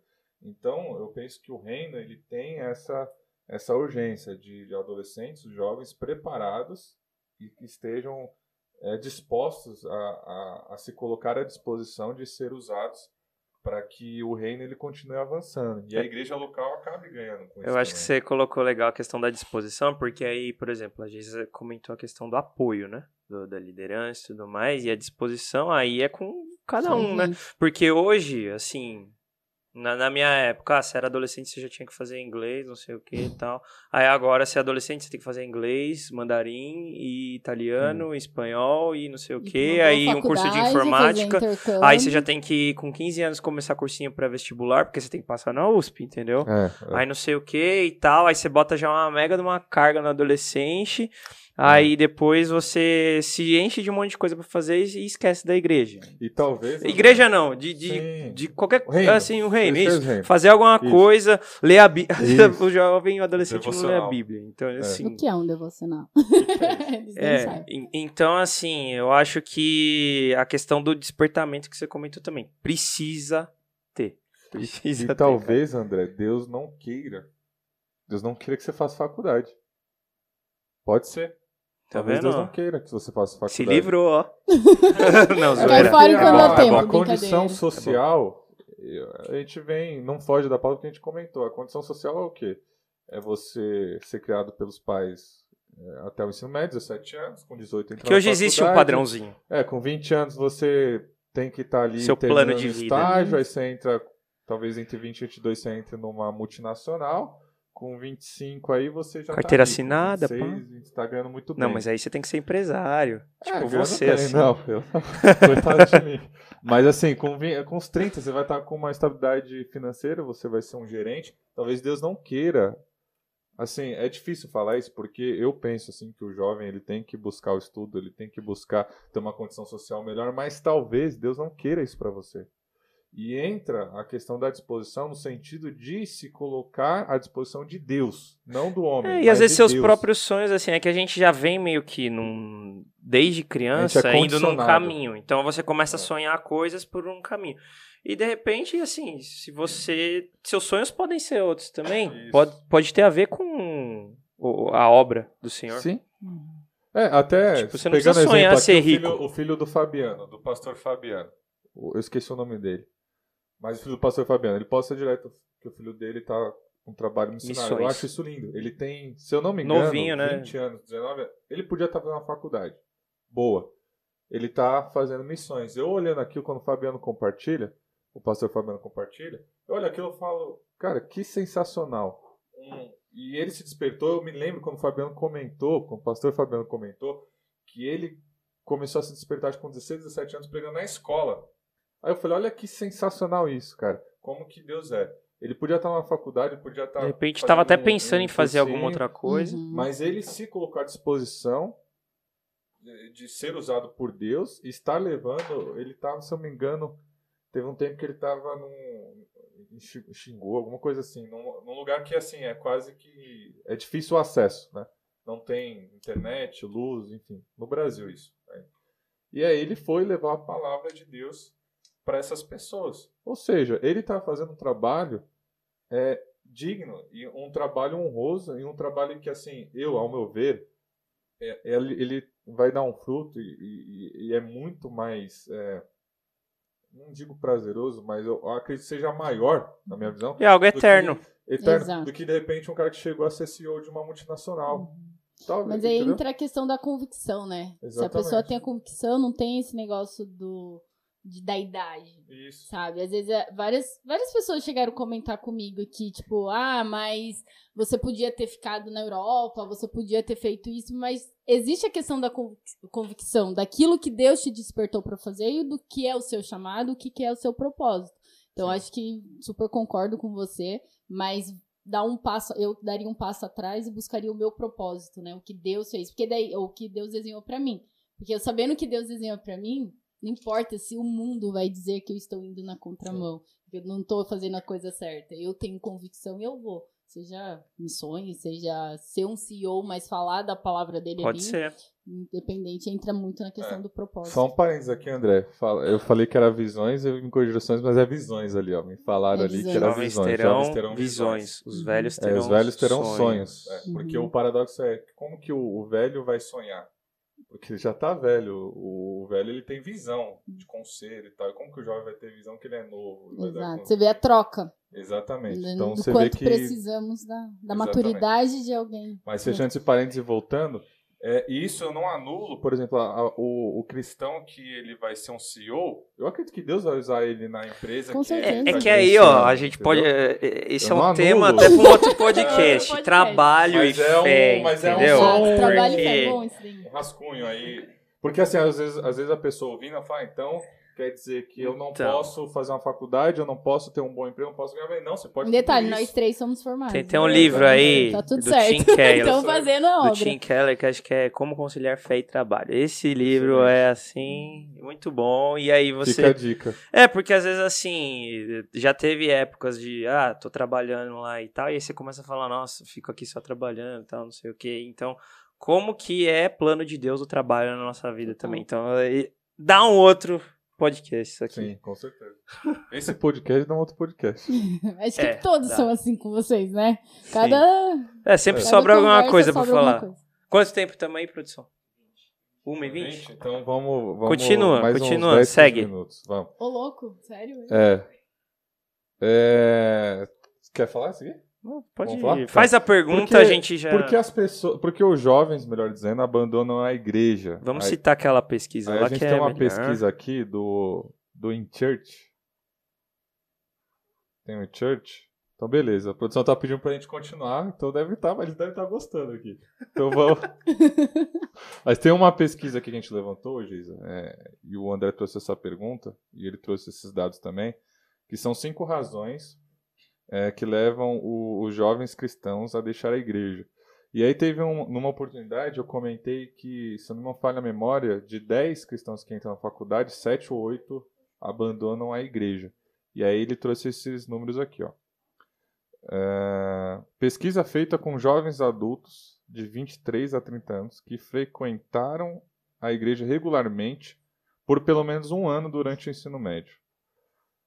Aí tem aqui, por exemplo, é, entrei na faculdade, um motivo. O primeiro motivo, entrei na faculdade e parei de frequentar a igreja. 34%. Eu não tenho o número de- da quantidade de pessoas aqui, né, André? Eu acho que são em torno de duas mil pessoas. Duas mil pessoas? Tá. Mil Então, pessoas. 34% entrou na faculdade e parei de frequentar a igreja.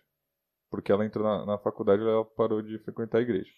32%, os membros da igreja soavam muito hipócritas é, ou julgadores. É um Ah, motivo. só um negócio, não dá 100% isso aqui, tá? Porque a pessoa pode escolher mais de um motivo. Ah, entendi.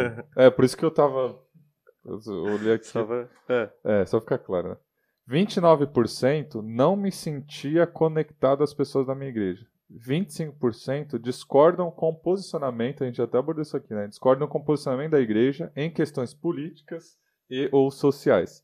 E 24% disse: Minhas responsabilidades de trabalho me impediram de ir à igreja. Agora a gente vai fazer a pergunta assim, é... Por quê? É, você concorda com esses pontos? Você vê mais algum? O que, que você pensa em relação a isso? Por que, que as, os jovens acabam deixando a igreja?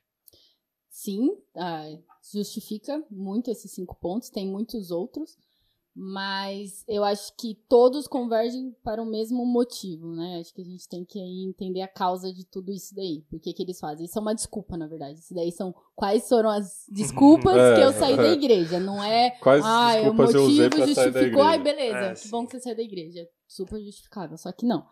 É, tudo converge para uma causa, que é a falta da convicção, da identidade, de você definir quais são os seus princípios e seus valores. Pergunta hoje para um adolescente, sei lá, um jovem, né? 20 anos. Quais são os seus princípios? Quais são os seus valores? Ah, é que. Ah, que É que jogar princípio? videogame. Entendeu? Tipo, eu gosto de assistir Naruto. Entendeu? Ficar no TikTok. TikTok. Nossa, Então, tipo assim, TikTok, eles não né? sabem o que são os valores, os que são os princípios. E aí, qualquer lugar que for, tipo, estourou a bolha da igreja. Eu acho que da, da faculdade é bastante, que eu cheguei a ver várias pessoas abandonando a fé, né? E é justamente por não ter essa convicção. Por mais que eu me arrependo no sentido de que eu queria ter a convicção que eu tenho hoje, com 18 anos, estando na Ah, faculdade, mas isso todo mundo. né? Normal. Não, se eu pudesse voltar, Normal, eu teria normal. perdido várias coisas, Pois, né? Mas Exato. Mas faz parte, né? A gente tá aqui pra tentar falar pra essa geração aí. tentar, mimimi, porque... tentar É, tentar. o quanto valia a pena, né? Você ter essa É porque tem experiência que tem que passar. né? Exato. Sim. Você amadurece. É. Mas é justamente você entrar na faculdade, igual sair dessa bolha, ir pra faculdade, mas manter a sua convicção. Por mais que eu não tinha, igual eu tava falando, a convicção tão assim, a ponto de falar e tal, eu sabia que era certa. Entra aquilo que a gente comentou do temor. Não adiantava, eu sabia, sabe aquilo de. Esse, só tem do- é, dois, dois caminhos, né? Importa que tem ali vários atalhos e tal, ou é vida ou é morte. Uhum. Então eu sabia o que ia me levar pra morte e o que ia me levar pra vida. E eu também tenho que agradecer muito a Deus que eu não sou uma pessoa muito influenciável e não me atraía mesmo, sabe? Uhum. Não é nem que, tipo, se alguém chegasse. Ai, eu, eu saí, eu entrei e saí da, igre- eh, da faculdade com Cristo e cristã e tudo porque eu orava, eu jejuava. Não, porque eu tinha essa convicção ou porque ninguém veio falar comigo. Não, todo dia tinha proposta pra mim, mas não me atraía. E justamente por conta dessa convicção. Hoje o que nós temos, antes mesmo dos nossos adolescentes e jovens irem para as faculdades, o coração deles já estão totalmente é, voltado para isso. Então, o que, que eles querem? Nossa, a liberdade. Vai para os Estados Unidos, freshman year, que é o primeiro ano deles, é a liberdade. E os Uhum. pais financiam a liberdade deles. Então, eu vou morar na faculdade, eu vou viver, eu vou aprender tudo aquilo como se, ah, então antes eu estava preso e agora eu vou ser livre. Essa é uma visão totalmente distorcida, totalmente errada. Que eu sou livre. Uhum. Na verdade, a liberdade é igual muitas vezes falavam assim, Geisa, você não vai beber? Eu falei, mas eu não quero beber. Agora fala pra eles, para de beber, pra ver se eles param de beber.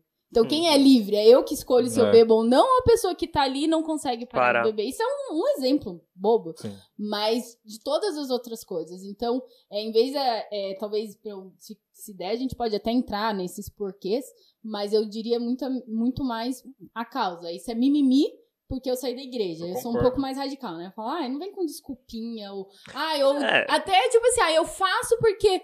Por que, que ela faz e eu não posso fazer? Isso pra mim já cai todo o sua, seu argumento, entendeu? Não, porque falta autenticidade. É muito falta... pode e não pode também, né? Então, assim, ah, você vai lá e não pode, não pode, não pode, não pode. Então, tipo assim, você não entendeu. O motivo. né? A essência. É, eu penso assim, é, é interessante que o. Eu concordo com a Geisa, é, com a questão de que eu também acredito que sejam desculpas e também acredito que seja a falta de. Eu acho que essas coisas que eles apontam aqui, elas são importantes. Porque Sim. se você pegar não, desde o começo da nossa conversa, a gente já passou por diversos É. pontos aqui Sim. que eles estão citando. Então, tipo assim, é- tem a sua importância. Mas Sim, é, sim. é o que. É que, eu, é que eu penso, André, por exemplo, tem essas aqui, por exemplo, a questão da hipocrisia das pessoas, né? Mas a questão é, é, primeiro, por que, que eu entrei na igreja? O primeiro ponto. E segundo, se eu abandonei a igreja, Eu abandonei. Eu- é um outro podcast, um outro ponto de podcast. Mas eu não acredito em quem não congrega em igreja e seja um cristão. Uhum. Não acredito nisso aí. Se você é um cristão, você entendeu? Você Desigrejar. Então Precisamos você vai é, desigrejar. É um outro, é um outro, Outro tema, tema. outro debate, mas eu não acredito nisso aí. Essa igreja, essa Se você não teologia tá dos envolvido, né, na, é. na igreja não, local. Isso não existe. Já deixando fogo chutando o pau da barraca aqui. Pra entrar no, pró- no próximo, ne- nesse, nesse raciocínio que eu quero passar. Que é o seguinte. é, o porquê que ela abandonou a Jesus, então? O que, que levou a abandonar a Jesus? E, e eu concordo com a questão de não ter entendido muito bem os porquês, o pode ou não pode, a razão deles, porque é o seguinte, eu, eu passei pela faculdade, eu, os meus amigos na escola, no ensino médio, desde o primeiro ano do ensino médio, eles iam nu- numa, numa, numa, uma balada que falava, eu esqueci o nome. Matinê. matinê. Ah, me entreguei. Não, nunca fui. E todo Mentira. sábado eles iam. E, todo Não, sábado, todo sábado e domingo eles iam. Eles iam e me chamavam. Eu falava, não, não vou, não gosto. É, até porque eu. Tava na igreja, varão. quem Tava no me ensaio dos Não, jovens. quem me conhece sabe que eu odeio som alto. Nossa, nem me sabe, fale. sabe disso. Que eu odeio som alto. Então, Tuts, qualquer tuts, lugar. tuts. Eu me falo, incomoda. gente, que Eu diversão não gosto da é bateria essa? na igreja. Nossa. Não, do lado. me- Vamos falar me sobre esse incomoda. assunto também. Me incomoda. Mas os meus pais, entra a questão também da criação, os meus pais, eles nunca, meu pai nunca, ele nunca chegou pra mim e falou: "Você não pode beber.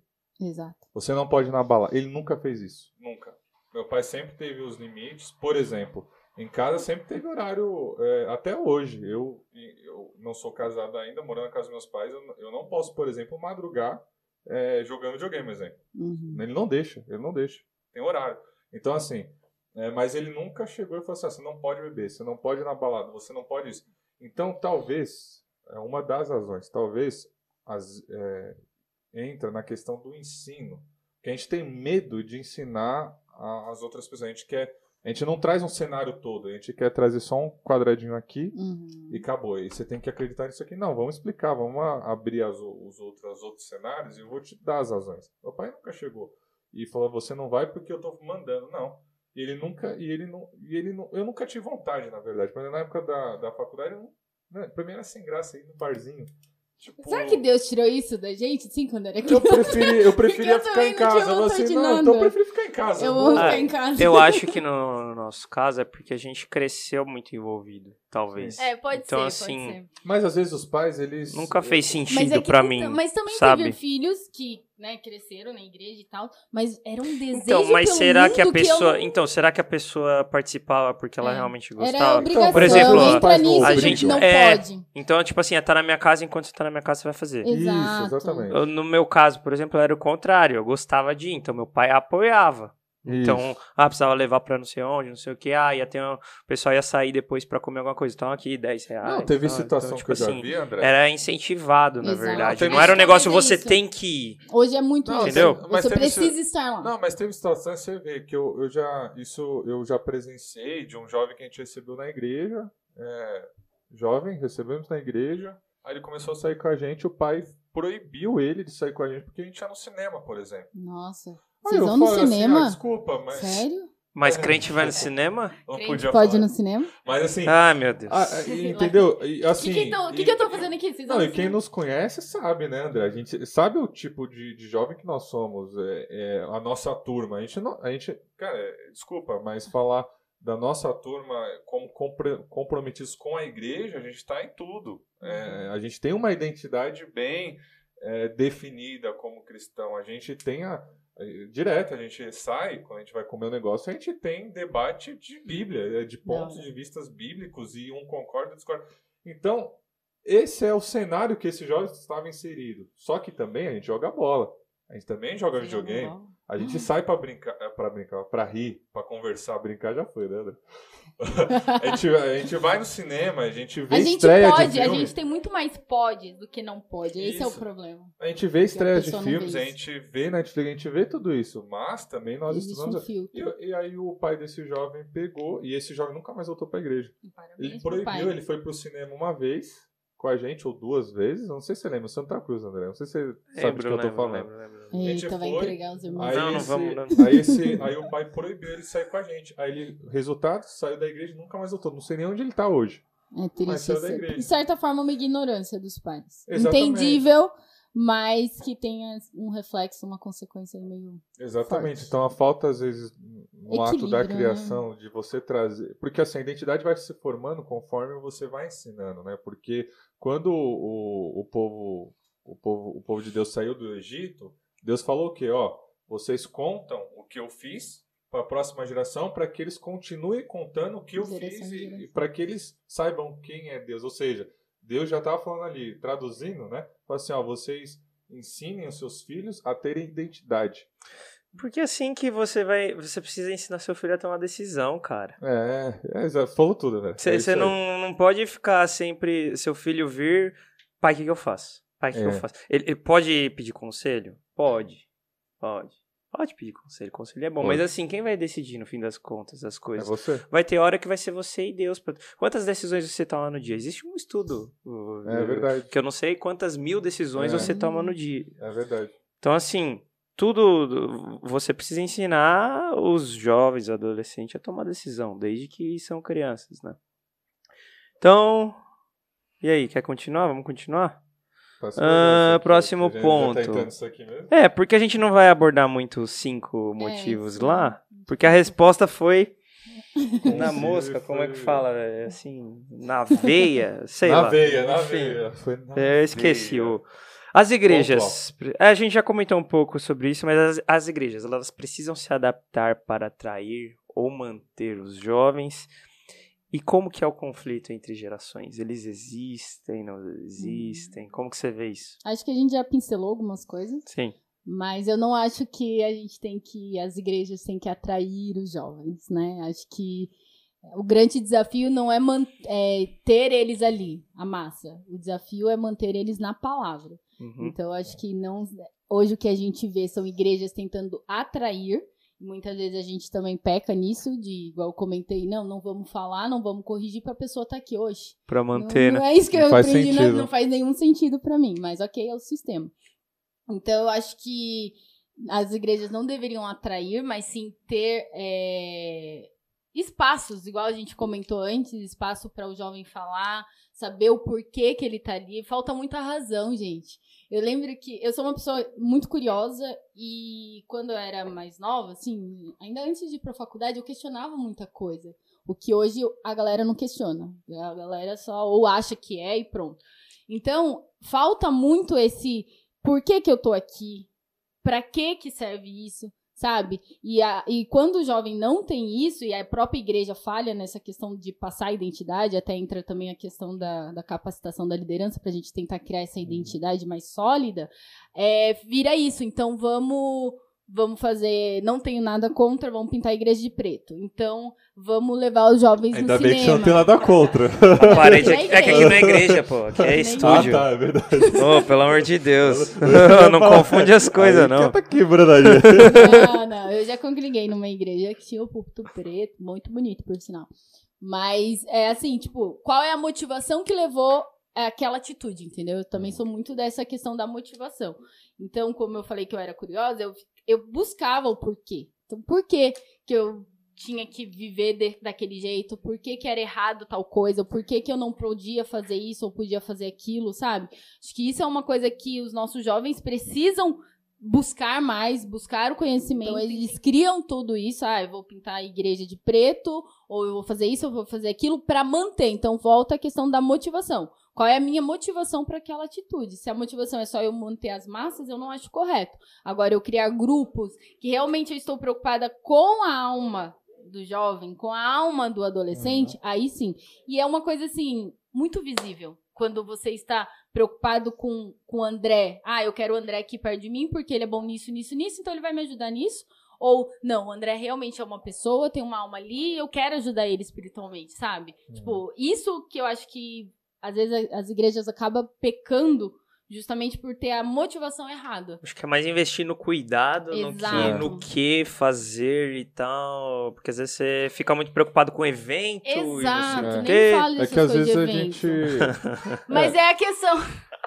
Mas é a questão de. Sabe qual é a motivação? Ah, porque o fulano tá fazendo, eu vou fazer também. Gente, como eu, eu, eu, te- eu oro e falo assim, Deus, me dá tipo assim, criatividade, autenticidade, porque nós precisamos ser autênticos. Meu, Sim. o autor da criatividade, acho que é o próprio Deus, Sim. Sabe? Então eu não preciso fazer algo parecido com o mundo pra eu manter o meu pessoal aqui, sabe? Eu não preciso criar igual uma coisa foi meio aleatória. A gente criou a maratona lá no- na nossa igreja, né, com os adolescentes. Então a gente traz vários assuntos, às vezes pega coisa tipo, ah, de super-herói, ou traz tabus pra gente discutir com eles.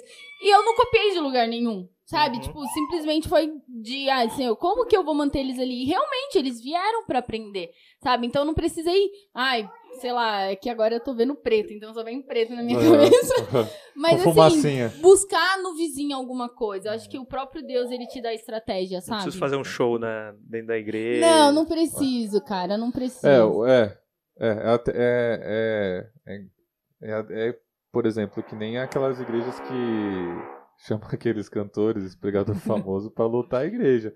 Ah, mas isso não acontece na nossa igreja. Porque é, Não, movi- mas a é gente movimento, vê, a né? gente vê isso aí no, no- Eu tô dizendo geral, né? Gente, quando eu falo igreja, é a igreja geral. A igreja geral. É, porque assim, a única. A Assembleia de Deus Mistério do Piranga não é a igreja de Deus, não é a única igreja de Deus. Tem, tem várias, né? Tem várias no Brasil e no mundo, outros nomes, enfim. Mas às vezes né? a, a pessoa quer falar, quer chamar, vou chamar o famoso pra atrair o. A massa. A massa, A massa. é, o movimento. Mas... Só que aí a pessoa que pensa assim, ela não pensa na no Não. que a gente vem discutindo No trabalho vem sustentável, saudável, né? exatamente, no, no contínuo dela, na raiz daquela pessoa, de, de chegar e, e- e mostrar realmente o evangelho como ele é na sua profundidade. Eu quero só mostrar o Exato. superficial, eu quero mostrar só quando Jesus multiplicou os pães e peixes, mas eu não quero mostrar quando os discípulos estavam estavam na, na, na tempestade e o barco estava quase afundando. Não quero mostrar Não, isso. Eu quero quero isso. mostrar quando Jesus Exato. apareceu. Mas o momento ali de aflição, de dor, de tristeza, ninguém quer, quer mostrar. E o evangelho, ele é isso, né? Ele é isso. Porém, a- o, a- o diferencial do evangelho é a paz e a presença que o Espírito Santo, que, que só Deus nos dá. Então, até, até separei um versículo nesse sentido, que a gente está falando aqui da igreja se conformar, ou de tomar forma do mundo, ou de criar é, programações né, para atrair essas Sim. pessoas. Que aí Paulo diz lá em Romanos 12, 1, ele fala assim, ó, rogo-vos, pois, irmãos, pela compaixão de Deus, que apresenteis o vosso corpo em sacrifício vivo, santo e agradável a Deus, que é o, o vosso culto racional. E não vos conformeis com este mundo, mas transformai-vos pela renovação do vosso entendimento. Ou seja, é, o que tem dentro do vaso, né, que somos nós, é muito mais precioso do que o que o exterior está oferecendo, do que o mundo tem é, dado para as pessoas. Né? Então eu penso que a igreja tem um tesouro, tem uma ferramenta surreal, é, espiritual, rico, é, é, gigantesco, e que talvez nós, às vezes, não utilizamos essas ferramentas, ou esse, essa herança que nós temos, no nosso trabalho no dia a dia. E aí, às vezes, a gente acaba, ah, por que, que uma, um- uma balada atrai mais jovens do que é, a, a igreja em si? Talvez a gente não tenha entendido muito bem. Só que se a gente entender e começar a colocar a nossa fé, a nossa fé nesse sentido em prática, eu penso que os frutos eles aparecerão. né? Então, que é o que eu disse no começo, porque para mim a presença de Deus ela não tem o que ao que se comparar.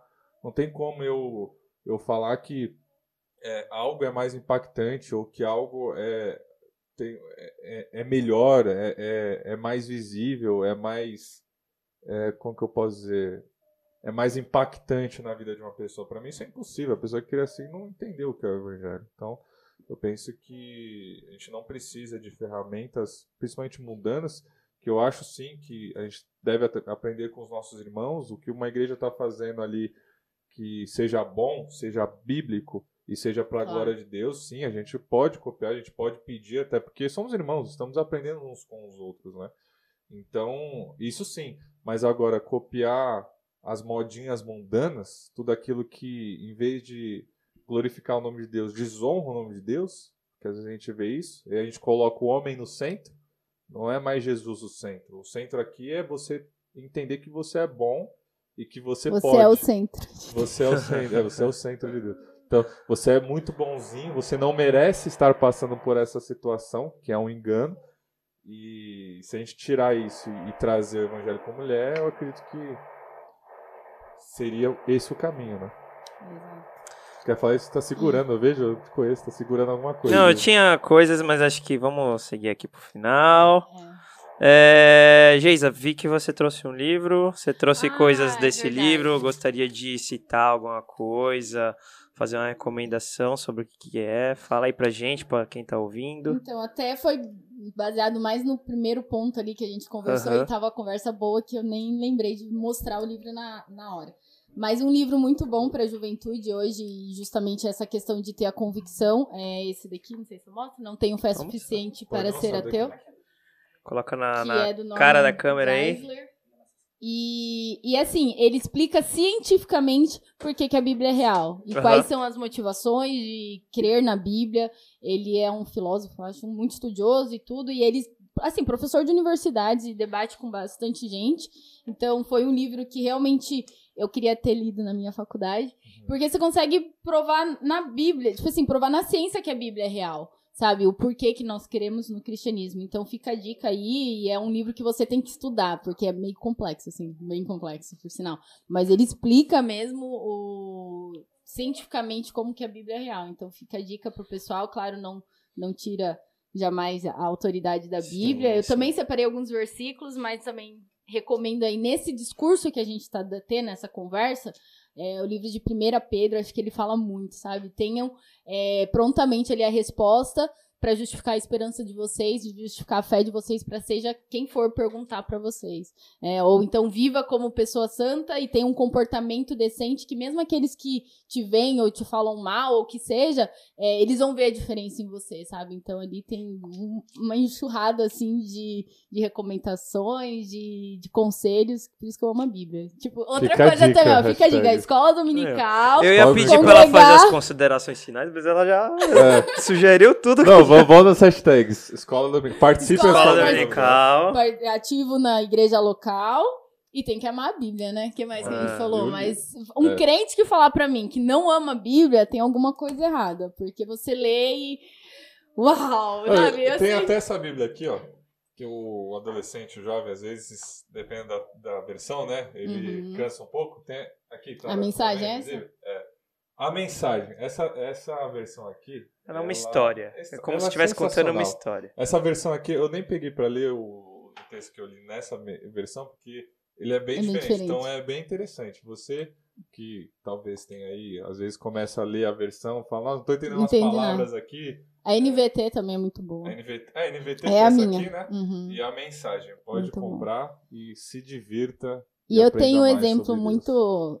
Eu falo que eu não posso ter vergonha, né? Mas às vezes fico com vergonha. Mas eu lembro quando eu li é, Isso não vem de vós, é dom de Deus. Gente, eu não sei explicar o que vinha na minha cabeça com dom de Deus, mas tudo menos o que realmente é. Uhum. E quando eu li na NVT, algum tempo atrás, tipo, isso não vem de vós, ou isso não é vocês que produzem, mas é um presente de Deus, um presente que você só recebe, meu, fez um boom, assim, na É. minha cabeça, sabe? Então, tipo, às vezes é a leitura mesmo. Então, não tem desculpa pra juventude, ah, a Bíblia é isso, é aquilo, mas tá aí, NVT, mensagem, algumas têm até...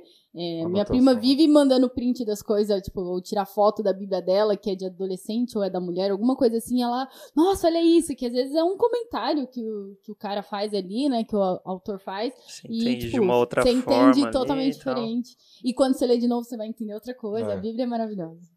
Top, gente. É isso, André. Maravilha, Muito bom. muito bom, muito, Muito bom. bom. A gente vai ter que chamar a Geisa de novo. Pois é, eu, viu? Porque o pois assunto é. foi legal, foi interessante, foi, é.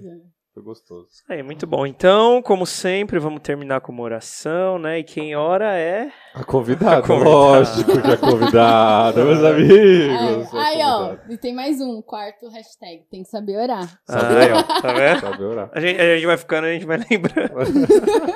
Vai virar uma Depois lista. pede pro Lucas colocar nos comentários ou na, le- na descrição né, do vídeo as hashtags. Beleza, vamos orar, Geisa. Ora aí Vamos. por nós, por quem tá ouvindo esse, esse podcast. Uhum. E Deus abençoe. Amém. Então, Senhor, meu Deus, eu te agradeço por essa oportunidade tão maravilhosa que o Senhor proporcionou para nós, essa conversa sadia, com certeza muito edificante. E eu te peço que abençoe cada pessoa que vai ouvir essa, esse podcast, que alcance almas, que realmente possa despertar dentro do desejo de cada ouvinte a curiosidade, a vontade de te conhecer de uma forma mais íntima. Porque, Senhor, não existe nada nesse mundo que se compare ao nosso relacionamento contigo, como é bom viver contigo, viver experiências maravilhosas. Eu te agradeço de todo o meu coração por estar onde nós estamos hoje, por ter uma geração aí se levantando e despertando para realmente levantar a bandeira do evangelho e falar a verdade, não importa as consequências, não importa se nós vamos ser cancelados ou não, mas continue nos dando ousadia. Também peço pela, não só pela equipe aqui, mas todo o Joade, é, nossos líderes, o irmão Pedro e toda a nossa liderança, que o Senhor continue capacitando, ajudando e que o teu reino cresça, avance e seria será, né, e é uma um, um, privilégio muito grande que seja através de cada um que está aqui.